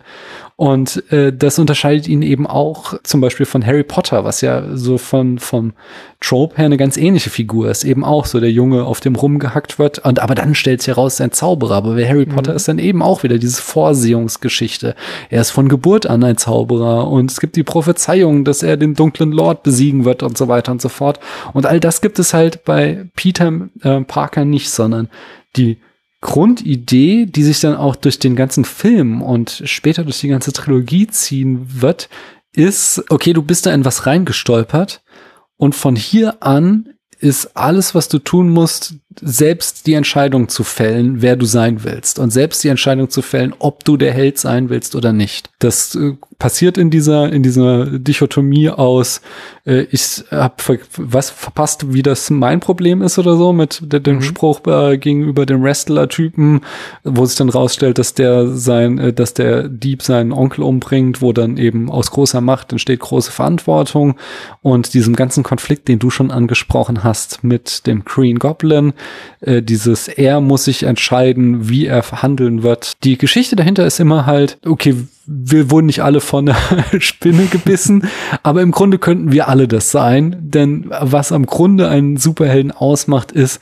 dass er zum richtigen Zeitpunkt die richtigen Entscheidungen trifft. Und das finde ich eigentlich eine sehr, sehr schöne Geschichte, die auch so über dieses Klischee der Power Fantasy mich hinwegträgt. Wie siehst du das? Ja, unterschreibe ich dir komplett, vor allem, weil er halt überhaupt nicht, ja, irgendwie eskaliert danach oder so. Mhm. Also er geht dann nicht raus und verprügelt alles und jeden, den er sieht und wir haben zehn Montageshots, wie er, ähm, also wir haben einen Montageshot, wo wir sehen, wie er halt äh, die Bösewichte schnappt, aber das ist eben nie übertrieben oder so. Und er macht ja auch, das, das haben wir ganz äh, vorhin am Anfang erwähnt, diese Sprüche, die er in den Comics bringt, zum Beispiel gar nicht. Also er prahlt nicht mit dem, was er jetzt kann, sondern er mhm. ist jetzt dieser Held und nutzt das für Gutes, aber fällt nicht aus seiner Rolle und wird dann plötzlich, das äh, haben wir dann später in Spider-Man 3, dieses Thema erst, aber er bleibt ja eigentlich sehr geerdet und weiß das auch zu nutzen, was er da ja eigentlich an die Hand bekommen hat. Und mhm. ich finde gerade, das macht ihn ja so sympathisch. Also wir können uns jetzt schwer vorstellen, wie wir reagieren würden. Aber dadurch, dass er eben das annimmt und sich sehr darüber freut, dass er jetzt ohne Brille sehen kann zum Beispiel und plötzlich ein paar mehr Muckis hat, auch das ist nachvollziehbar. Aber er fällt dann nicht raus und wird plötzlich ein ganz anderer Mensch, sondern er ist halt immer noch Peter Parker, der jetzt, mhm. wenn er mhm. sich die Maske überzieht, halt die äh, Bösewichte schnappt. Und das finde ich auch in diesen Montagesszenen, die wir da ja haben, ähm, halt sehr comichaft macht. Also es könnte wirklich ein Comic-Panel sein, einfach nur mhm. auf die Leinwand äh, transportiert. Und es ist jetzt keine Slow-Motion-Aufnahme, wie er äh, die richtigen Punkte trifft und seine äh, Gegner ausschaltet und Knochen bricht und was auch immer, sondern es ist halt einfach die freundliche Spinne aus der Nachbarschaft tatsächlich. Und äh, deswegen finde ich das auch gar nicht so eine, also so eine Machtfantasie ist da schon das richtige Wort, aber ich würde das vielleicht ein bisschen arg euphemistisch ausgedrückt, aber doch eher so eine, so eine Heldenfantasie halt nennen. Also gar nicht mhm. dieses, ähm, oh, ich will auch so stark sein, sondern mehr so dieses, oh, ich will auch so ja, sowas Gutes tun auch. Also klingt jetzt ein bisschen naiv vielleicht. Und ich habe die Filme ja nee, sehr nee, jung gesehen. Ich finde das gar nicht mal so schlecht, weil dieses Bild wird halt eben auch immer wieder gebrochen. Mhm. In diesem vorhin schon erwähnten Podcast Man nerdet nie aus, da haben die beiden äh, betont, dass wir wiederholt in diesem Film und in allen drei Filmen wiederholt Peter Parker weinen sehen. Mhm. Und das ist ja jetzt auch nichts, was alltäglich ist im Superhelden-Genre, dass wir den Helden weinen sehen, sondern äh, das zeichnet das schon aus. Also klar, irgendwie ich glaube, in Endgame ist dann äh, Tony Stark auch am Weinen oder in Infinity War.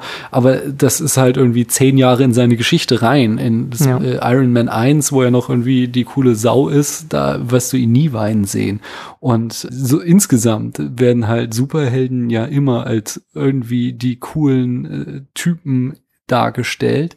Und hier haben wir halt einen, einen verletzlichen Teenager. Es gibt weitere Kontraste, wie zum Beispiel, also äh, Batman und Iron Man, deren Superkraft ist halt ihr Reichtum. Und hier mhm. wird uns immer wieder vor Augen geführt, dass halt Peter bettelarm ist und das, äh, halt keine Kohle hat und seine Familie hat keine Kohle. Und neben dem irgendwie New York retten, muss er halt auch immer schauen, wie das Essen auf den Tisch kommt. Was ich auch noch sehr schön finde, ist, er ähnelt Superman wiederum darin, dass beides so eine Art Jesus-Figuren sind. Äh, mhm. Da haben wir auch im zweiten Teil haben wir ja ganz klares Kreuzigungsbild dann mit dieser, da, der U-Bahn, der Hochbahn, die er retten muss. Mhm. Aber da, da mhm. kommen wir später dann noch mal drauf, wenn wir weiter sprechen sollten, sag ich mal. Aber hier haben wir halt auch so ganz große Anleihen. Wir haben allein immer in der Ikonografie Bilder, wie er, hast du auch schon erwähnt, wie er in den Himmel aufsteigt durch seine äh, Fäden und so. Aber im Gegensatz zu Superman wird er halt von den Menschen nicht bewundert und angejubelt bejubelt und nicht irgendwie als Gott gleich verehrt, sondern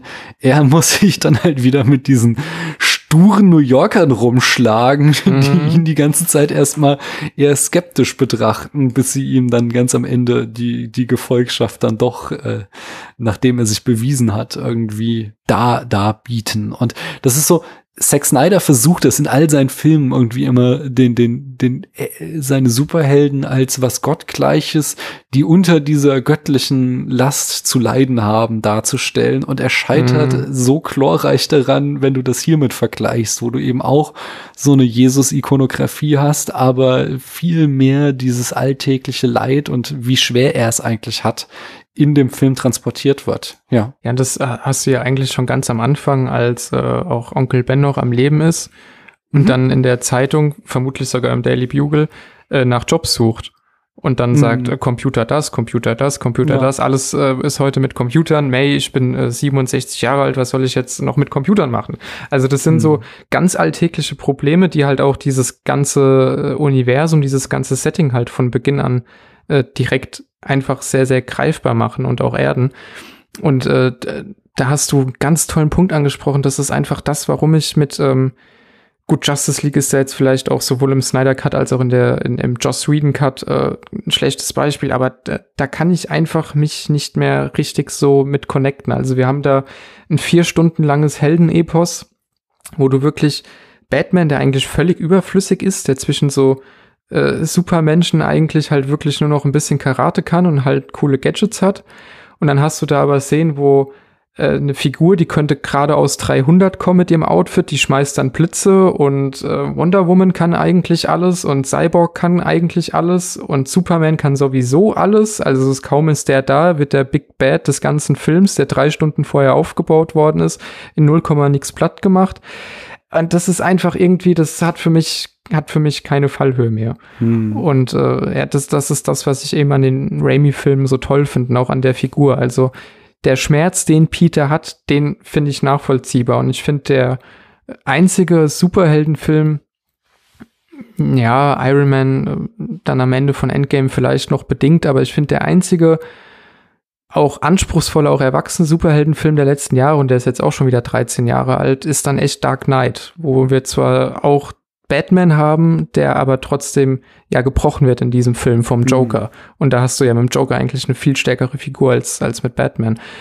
Und das ist so dieses geerdete Superheldenkino, dem ich was abgewinnen kann, weil es mhm. einfach auf, auf derselben Erde passiert, auf der ich mich eben befinde und nicht irgendwo ganz abgespaced, äh, wie es mhm. in Justice League beispielsweise ist. Ja, also kann ich unterschreiben. Ich habe aber jetzt muss dann doch wieder auch so ein bisschen äh, Tinte in das klare Wasser, in das Weihwasser hier äh, träufeln, denn ähm, mit dieser mit dieser Heldengeschichte und mit dieser äh, Jesus-Geschichte geht äh, eben auch durch den äh, den kontingenten Zufall der Entstehungsgeschichte dieses Films entstand so ein Trope äh, des starken Mannes, der das Post-9-11-Kino ganz stark geprägt hat und mhm. den ich dann wieder sehr kritisch sehe. Also der Film ist rund um den 11. September 2001 produziert worden. Er ist größtenteils schon vorher abgedreht worden. Ähm,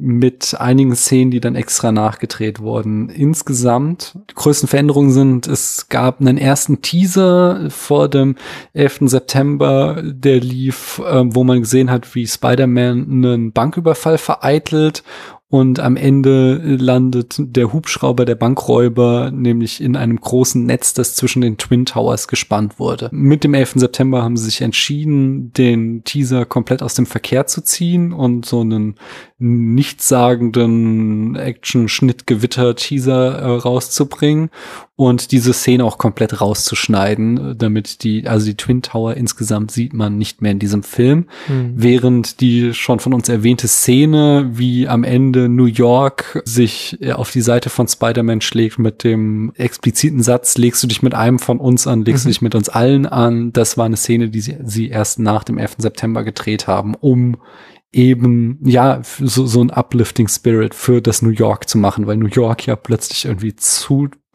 dem Symbol wurde für Amerika und die amerikanische Einheit und wie Amerika sich dem Kampf gegen den Terror zusammensteht darin. Da, da äh, sind dann so ganz zufällige, unfreiwillige Erzählungen entstanden, die natürlich niemand planen konnte. Aber wenn dann hier Spider-Man eben seinen Onkel verliert und aus seinem Verlusterlebnis heraus wird er zum Helden, ähm, der aus seiner großen Macht große Verantwortung äh, sieht, ähm, da wurde dann plötzlich äh, eben äh, Parallelen gezogen zu äh, George W. Bush, den man vorher irgendwie als den goofy Präsidenten, der sich fast an der Brezel erstickt, ähm, äh, sah und auf einmal war er halt der starke Mann, der Amerika gegen die Terroristen verteidigen musste. G genau, andere Szene, die sie nachgedreht haben, war dann auch die, die finale Szene, wo ja dann auch nochmal Spider-Man an den Stars and Stripe Banner zu hängen ist, um da auch nochmal so den amerikanischen Patriotismus zu ähm, beschwören. Äh, einfach auch nochmal so ein Bild, ja, um Amerika einzuschwören. So der der ganze Film ist dabei aber auch ambivalent. So, wir haben, ähm, also er, er ist nie irgendwie jetzt so, so ein republikanischer Film, sondern wir haben einerseits so Aspekte, die, also es ist auch ganz typisch für Hollywood, weil sie wollen eine möglichst breite Publikum ansprechen. Deswegen machen sie nie eindeutig politische Filme in die eine oder andere Richtung. Bei so Riesen-Blockbustern, also haben wir da so Elemente, die eher irgendwie so im amerikanischen liberalen Spektrum angesetzt sind, wie Mary Jane äh, und ihre Schauspielambitionen, so mhm. dann die klassenübergreifende Freundschaft zwischen Peter und Harry oder so diese Arbeiterwürde von Onkel Ben und die Verteidigung der kleinen Leute. Das sind alles so eher so demokratische Aspekte, aber dann haben wir da eben auch so strategisch zweideutige Geschichten wie so diese traditionelle patriarchale Beziehung zwischen Harry und seinem Vater, Tante Mays gläubiges Christentum, so eine zugrunde liegende strenge Moral und äh,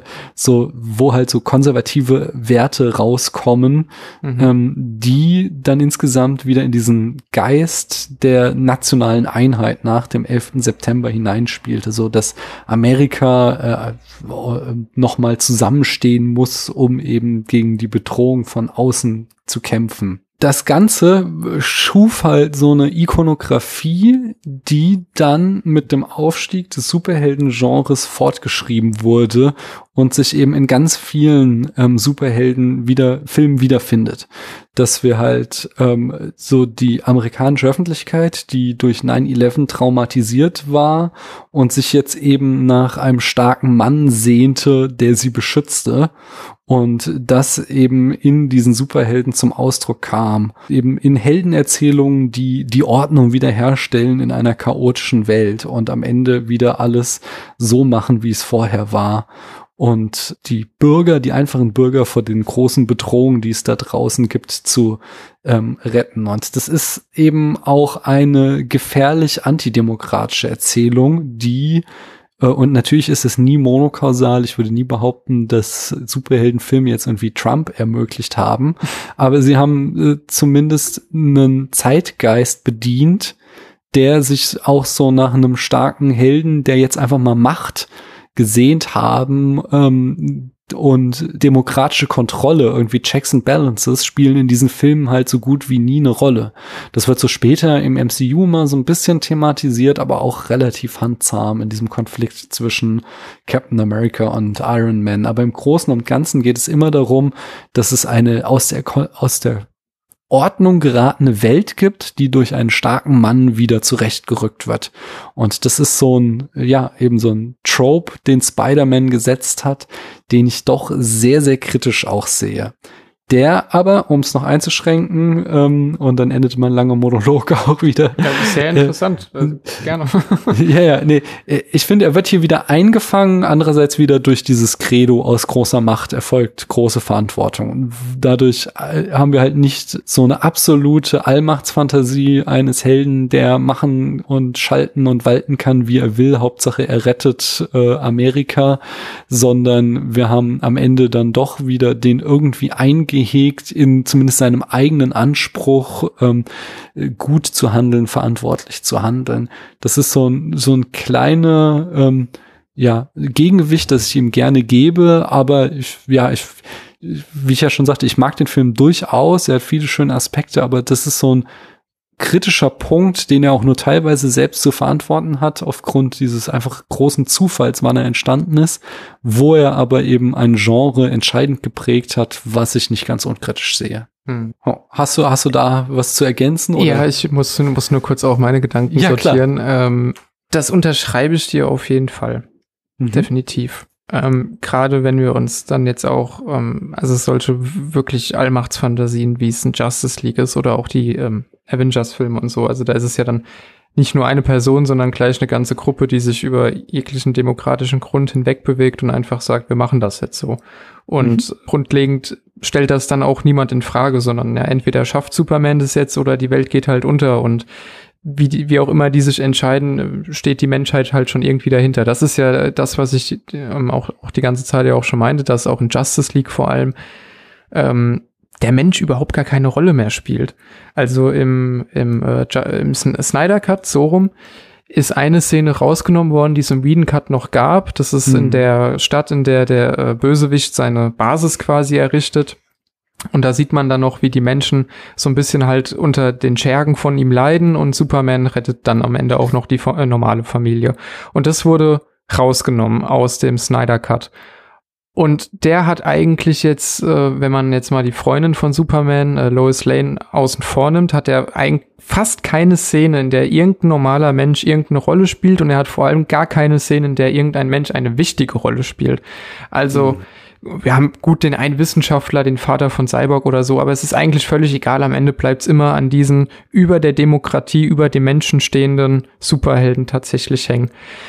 Und Spider-Man hat das äh, sicherlich insofern, ja, ich sag mal, nicht zu verantworten, da er eben in dieser Zeit einfach entstanden ist, also da er aus der Zeit kommt. Es gibt auch einen ähm, ganz fantastischen Comic, in dem glaube ich, fast auch nichts gesprochen wird, also der wirklich nur von den Panels lebt und von, von den Zeichnungen an sich, in denen Spider-Man sich mit Captain America unter anderem zusammentut und einfach die Trümmer wegräumt und Leute aus den Trümmern der Twin Towers rauszieht.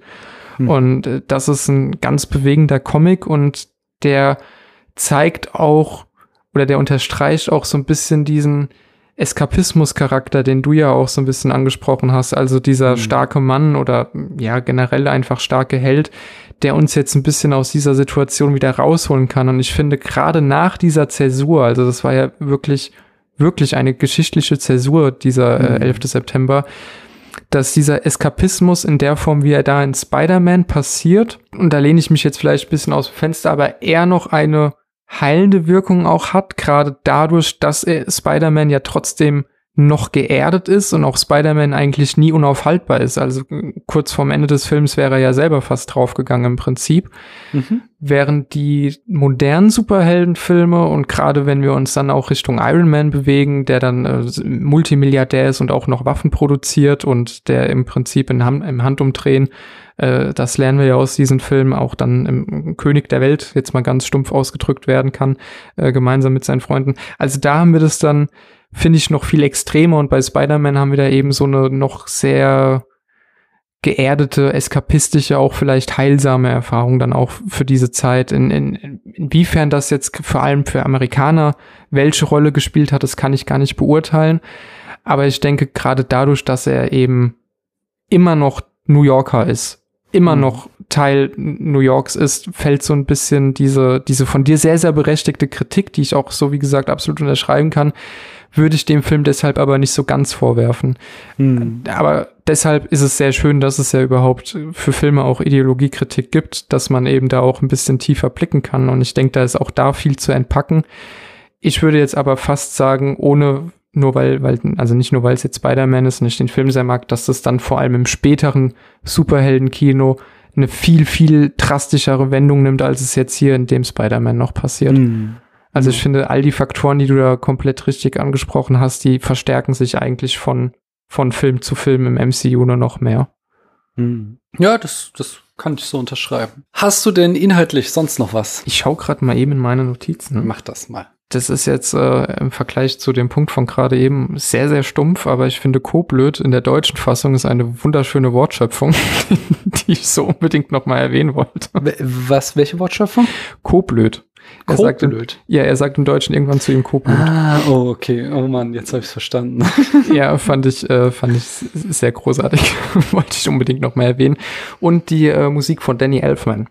Hm, äh, ja. Wollte ich dann doch auch gerne noch mal ansprechen, weil ich jetzt äh, auch beim erneuten Rewatch eben gemerkt habe, wie unfassbar dieser Film von der Musik lebt. Also auch alle mhm. drei tatsächlich. Die, die haben überhaupt die Bildsprache, das kommt dann vor allem auch im zweiten Teil noch, wenn, wenn du so ein äh, Intro hast, das die Handlung nochmal zusammenfasst. Also diese drei Filme auch durch ihre Musik wirken wirklich wie eine Einheit und gar nicht so seriell, wie es jetzt halt eben ohne jetzt die ganze Zeit auf dem MCU rumhacken zu wollen, aber wie es eben MCU-Filme sind.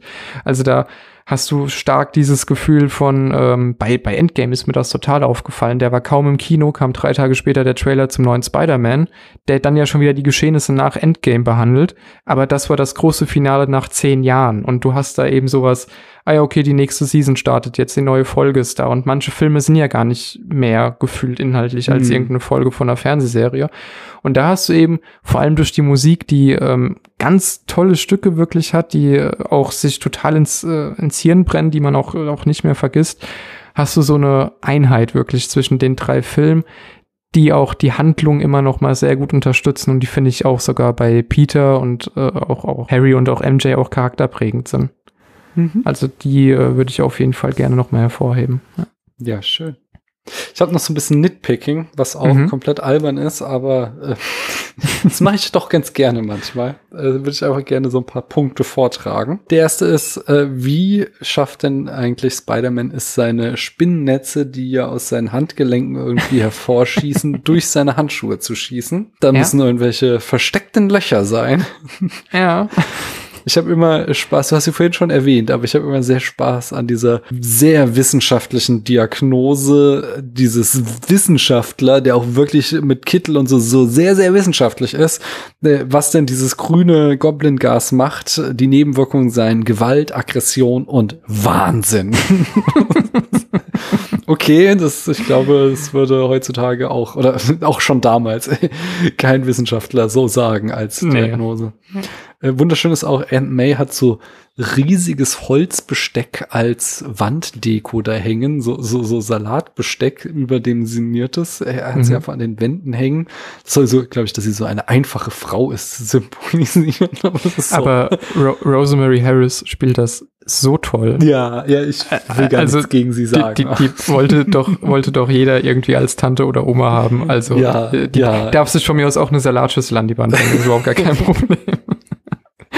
Aber dann bleiben wir doch da bei denen im Haus, dass MJ Peter nie bemerkt hat und er sie immer angehämmelt hat, ist ein bisschen, also, also dieser Kontrast ist ein bisschen merkwürdig, weil die, ihre Zimmer, ihre Kinderzimmer sind ungefähr ein Meter auseinander. Also, Ja.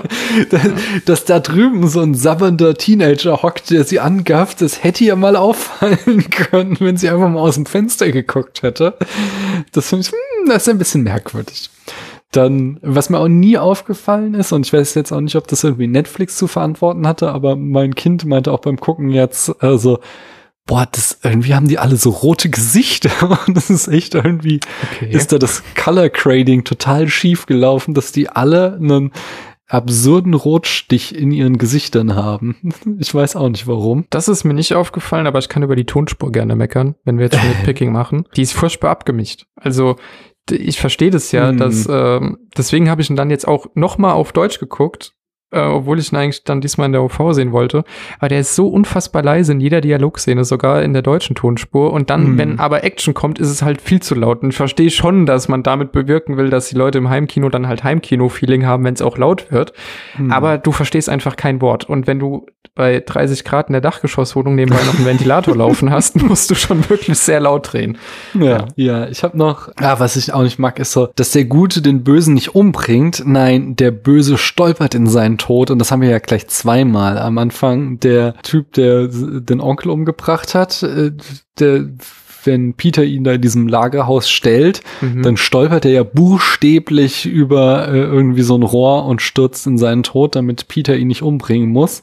Und dann am Ende mit dem Green Goblin haben wir das wieder, dass äh, natürlich nicht Peter den Green Goblin umbringt, sondern der Green Goblin Peter umbringen will, aber Peter kann ausweichen und dadurch bringt der Böse sich versehentlich selbst um. Ja, finde ich, also weiß nicht, ob das jetzt unserem Helden so, okay, beim ersten Mal, da wäre es ja noch so ein einfach ein krasser Racheakt gewesen, aber wenn jetzt da irgendwie im finalen Kampf er den Green Goblin fair erledigt hätte, ob das jetzt wirklich so schlimm gewesen wäre, das weiß ich nicht. Das finde ich dann doch sehr äh, Hollywood-esque dann oder also so sehr, sehr auf PG-13 gedreht. Ja, wobei man sagen kann, zum einen ist, äh, also der Koblöd, der Kobold ist dann einfach sein, äh, ja, seinem eigenen Wahnsinn am Ende erlegen. Und Mhm. die äh, Harry-Peter-Story hätte in 2 und 3 nicht mehr so gut funktioniert, wenn Ja, äh, Peter ihn tatsächlich umgebracht hätte. Weil Verstehe. dann, dann, also dann wäre der Beef schon, schon nachvollziehbar auf jeden Fall. Und so ist es halt, ähm, dass er sich darauf berufen kann, dass er es nicht wollte.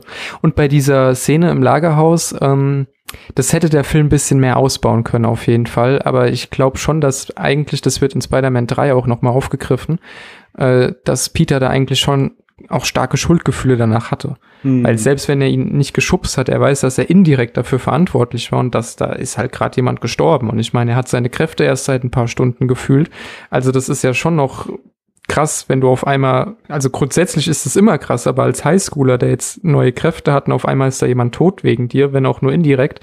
Ich glaube, das hätte geholfen, wenn man dann auch noch mal ein, zwei Szenen gehabt hätte, wo man sieht, dass er damit auch hadert, dass das passiert ist. Das hat ein bisschen gefehlt. Mit Blick auf unsere letzte Folge möchte ich auch noch mal nicht unerwähnt lassen, dass Norman Osborn hier einen Truthahn tranchiert.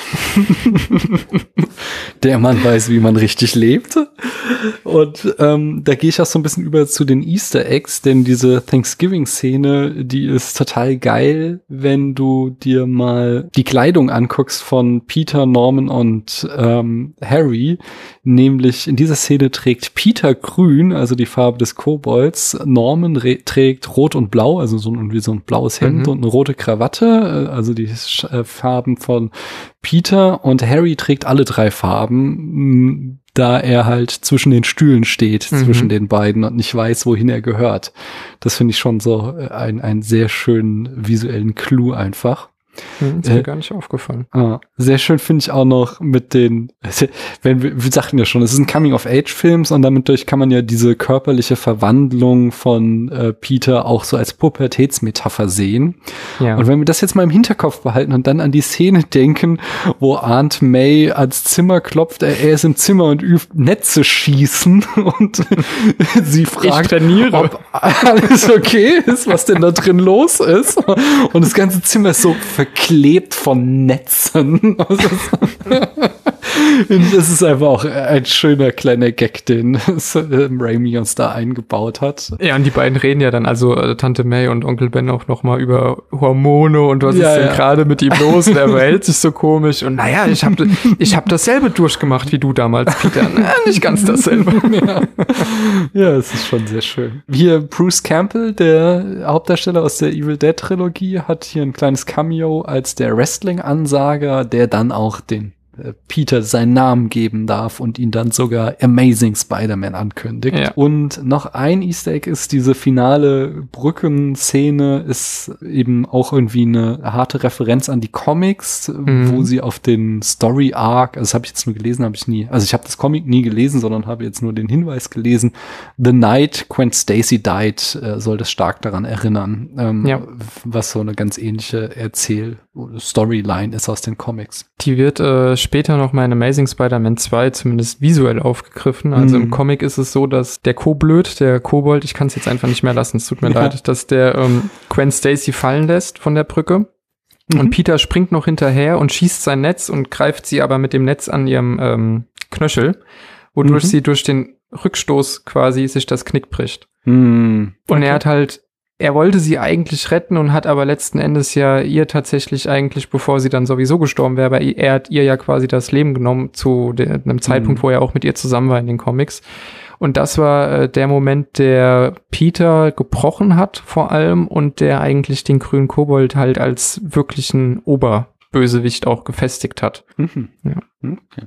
Aber auch schon sehr lange her. Ich glaube, das muss bestimmt schon in den 60ern gewesen sein oder so. Ja. ja, und dann gibt's noch ein paar Zitate an andere Filme. Ähm, wir haben natürlich einmal hier so eine Dr. Jekyll und Mr. Hyde Figur im Green Goblin drinne. Dann äh, sagt ja einmal Aunt May buchstäblich, you're not Superman, you know. Das finde ich auch sehr schön. Wenn Peter sich an der Decke versteckt um äh, vor, vor Norman Osborn und dann ein Bluttropfen sich von seinem Arm löst, das äh, spielt natürlich hart auf die berühmte Schweißtropfen-Szene in Mission Impossible an. Mhm. Wir haben mehrere Szenen von Bullet Time, ähm, was ja auf Matrix referenziert. Also einmal, wenn er zum ersten Mal seinen Spider-Sense da bei dieser High- Highschool-Prügelei testet und das zweite Mal, wenn er in das brennende Haus fliegt und die Frau retten will, die sich dann als Green Goblin entpuppt und der dann da seine komischen klingenbehafteten Kugeln rausschießt. und Das ist eigentlich so albern. Also, dass Defoe da weint wie eine alte Frau. Und dann, oh nein, es ist der Kobold. Auch die Art und Weise, wie er springt, ist nicht, macht nicht wirklich Sinn, aber es ist Nee. okay. Es, also, Sieht gut aus dann in dieser Bullet Time, dass wir das dann noch mal so wunderschön sehen. Die Verwandlung von Peter ist, könnte eben äh, ursprünglich vielleicht auch so auf die Metamorphosis aus Kafkas, die Verwandlung zurückgehen oder ein bisschen Cronenberg, die Fliege, wobei sie hier halt sehr handzahm und für Teenager ist, nicht wie Mhm. Cronenberg. Und was ich aber noch am erstaunlichsten finde, ist, dass es kann keine Referenz sein, weil beide Filme quasi zeitgleich entstanden sind, aber dass wir hier eben zwei Filme aus dem Jahr 2002 haben mit die zwei Türme und Spider-Man, in dem wir diese äh, Gollum-Szene haben, dass jemand sich mit seinem schizophrenen alter Ego im Spiegel unterhält. Hier halt eben äh, Norman Osborn mit dem Green Goblin und dann in die zwei Türme Gollum und Smeagol. Und das finde ich einfach immer wieder so erstaunlich, was es so für Zufälle gibt, dass da offensichtlich zwei Regisseure die gleichen Ideen hatten, Mhm. etwas visuell umzusetzen, die, also es sei denn, die, die haben sich irgendwie beim Kaffee getroffen und haben darüber geredet, aber sonst, es gab halt keine Möglichkeit, dass der eine den Film des anderen schon gesehen haben, weil die einfach zeitgleich entstanden sind. Das finde ich schon sehr, sehr spannend. Ja, und während es bei dem einen äh, vor allem durch CGI ja auch nochmal extra hervorgestochen Mhm. ähm, hat, weil das natürlich, also es sieht ja auch heute noch gut aus, aber es war damals ja eigentlich bahnbrechend, was man da schon für eine Mimik an Gollum erkennen konnte. Und äh, jetzt hier bei Spider-Man haben wir es eben einfach durch Defoes Schauspiel, der das da sehr gut rüberbringt und der den Wahnsinn einfach auch, also der hat das im Gesicht geschrieben, dass dieser Mann gerade wirklich durchdreht. Also ganz toll. Hm. Ja, Chris, dann bleibt uns nur noch eines zu tun. Auf einer Skala von 1 bis 100 Punkte. Wie viele Punkte bekommt Spider-Man von dir? Äh, 90. Hm, Sehr, eine sehr schöne, gute Note. Ich gehe ein bisschen runter. Ich schaue ihn immer wieder gern. Es ist ein toller Film. Ja, Bilder habe ich ein bisschen kritisiert. Die Dialoge sind, also vor allen Dingen, wenn sie lustig sind, sind sie sehr gut. Er ist, ja, ist er zeitlos, frage ich mich. Er ist, also er hat Aspekte, die zeitlos sind in dieser, mhm. ich sag mal, dieser, dieser Demut des Heldens, das finde ich alles sehr, sehr gut. Aber er hat eben, was ich auch kritisierte, dieses Narrativ der Sehnsucht nach dem starken Mann gesetzt. Ähm, da kriegt er von mir hauptsächlich Abzüge und auch in der Rolle der MJ, die ich auch einfach nicht gut finde, die jetzt viel zu eindimensional ist. Deswegen sage ich mal, ich gebe ihm 79 Punkte. Das ist aber auch sehr fair. Ja, ich denke, da haben wir ihn gut einsortiert. Ich, ich würde fast ähm, ja. tatsächlich sagen, dass der, glaube ich, gar nicht mal so zeitlos ist, wie ich das vielleicht mir auch selbst wünschen würde. Weil ähm, ich glaube, für Leute, die ihn in einem relativ jungen Alter gesehen haben oder die den einfach auch vielleicht auch im Kino erlebt haben oder so, für die wird der eher zeitlos bleiben, als wenn jetzt, ich sag mal, ein 15-, 16-Jähriger heute den jetzt bei Netflix entdeckt oder so. Ich glaube, da ja, hat nee, aber ich habe ihn jetzt meinen beiden Kindern gezeigt und die können da immer noch was mit anfangen. Von daher, da möchte ich so ein bisschen widersprechen. Also die, die Große hat jetzt tatsächlich ein bisschen ähm, gemurrt schon mal aus so, dass das CGI, also wie sagte sie, mhm. ach ja, die Zeit als CGI noch so richtig kacke aussah. Mhm. aber äh, insgesamt hat sie halt immer noch Spaß an dem Film und die Kleine hat diesmal halt auch zum ersten Mal mitgeguckt und die war hin und weg. Die fand das alles spitzenmäßig. Okay. Ja, das ja. gibt auf jeden Fall Hoffnung, ja. ich dachte jetzt vielleicht, also ich finde es auch, ich finde es schwer einzuschätzen. Mich würde mich da tatsächlich mal eine Umfrage in zehn Jahren irgendwie interessieren, was gucken die jungen Leute von heute so. Aber ähm, du hast natürlich so auf der auf der Haben-Ebene hast du bei einem, bei einem großen Avengers-Film oder so halt im Prinzip schon mehr, das passiert. Also da sind ja einfach auch Set-Pieces, die würdest du jetzt in so einem Spider-Man gar nicht kriegen. Und ich glaube absolut nicht, dass jeder nur auf Visuelles aus ist und ähm, jetzt, keine Ahnung, nur Avengers oder nur die neuen Spider-Man auch gut findet oder so. Ich glaube schon, dass der Film viel hat, wo, wo man auch heute noch von zehren kann, aber dass er eben auch, das hast du ja jetzt auch viel rausgearbeitet, schon auch narrative Kniffe hat, die vielleicht heute irgendwann mal aufhören, noch so gut zu funktionieren, wie es vielleicht dann doch heute auch noch ist. Hm. Ja. Schauen wir mal. Schauen wir mal. Aber ich, ich denke, klar, das kommt auch drauf an, irgendwie, auf wen er trifft. Das sind wahrscheinlich nicht alle jungen Leute so empfänglich wie meine Kinder, die ja auch da eine gewisse Prägung durch mich mitkriegen, nicht? ja, genau. ja, Chris, sagst du uns noch mal, wo man dich hören kann, wenn man jetzt noch mehr von dir hören möchte. Äh, wer jetzt unbedingt noch äh, mehr von mir hören möchte, der kann das beim Cinelog Podcast machen. Da sprechen wir sehr unregelmäßig, aber in letzter Zeit wieder ein bisschen häufiger über Filme und Serien. Sehr schön. Macht das, hört da gerne rein. Ich danke dir, dass du hier warst. Es hat sehr viel Spaß gemacht und ähm, ich habe eine Frage, die die haben wir eigentlich schon im Vorgespräch beantwortet, aber wir machen es jetzt nochmal offiziell. Hättest du denn auch Lust, mit mir über Spider-Man 2 zu sprechen? Ja, gar keine Frage auf jeden Fall. Definitiv. Sehr schön. Dann äh, sage ich mal, wir finden einen Termin und werden dann hier in wenigen Wochen wieder zusammenkommen, um uns der Fortsetzung zu widmen. Ich freue mich drauf und danke dir schon mal herzlich für diese Einladung und auch für die für heute auf jeden Fall. Hat wie immer sehr viel Spaß gemacht mit dir. Ja, ich fand es auch wieder sehr, sehr schön. Und euch da draußen danke ich auch allen, dass ihr bis hierhin zugehört habt. Tschüss. Tschüss.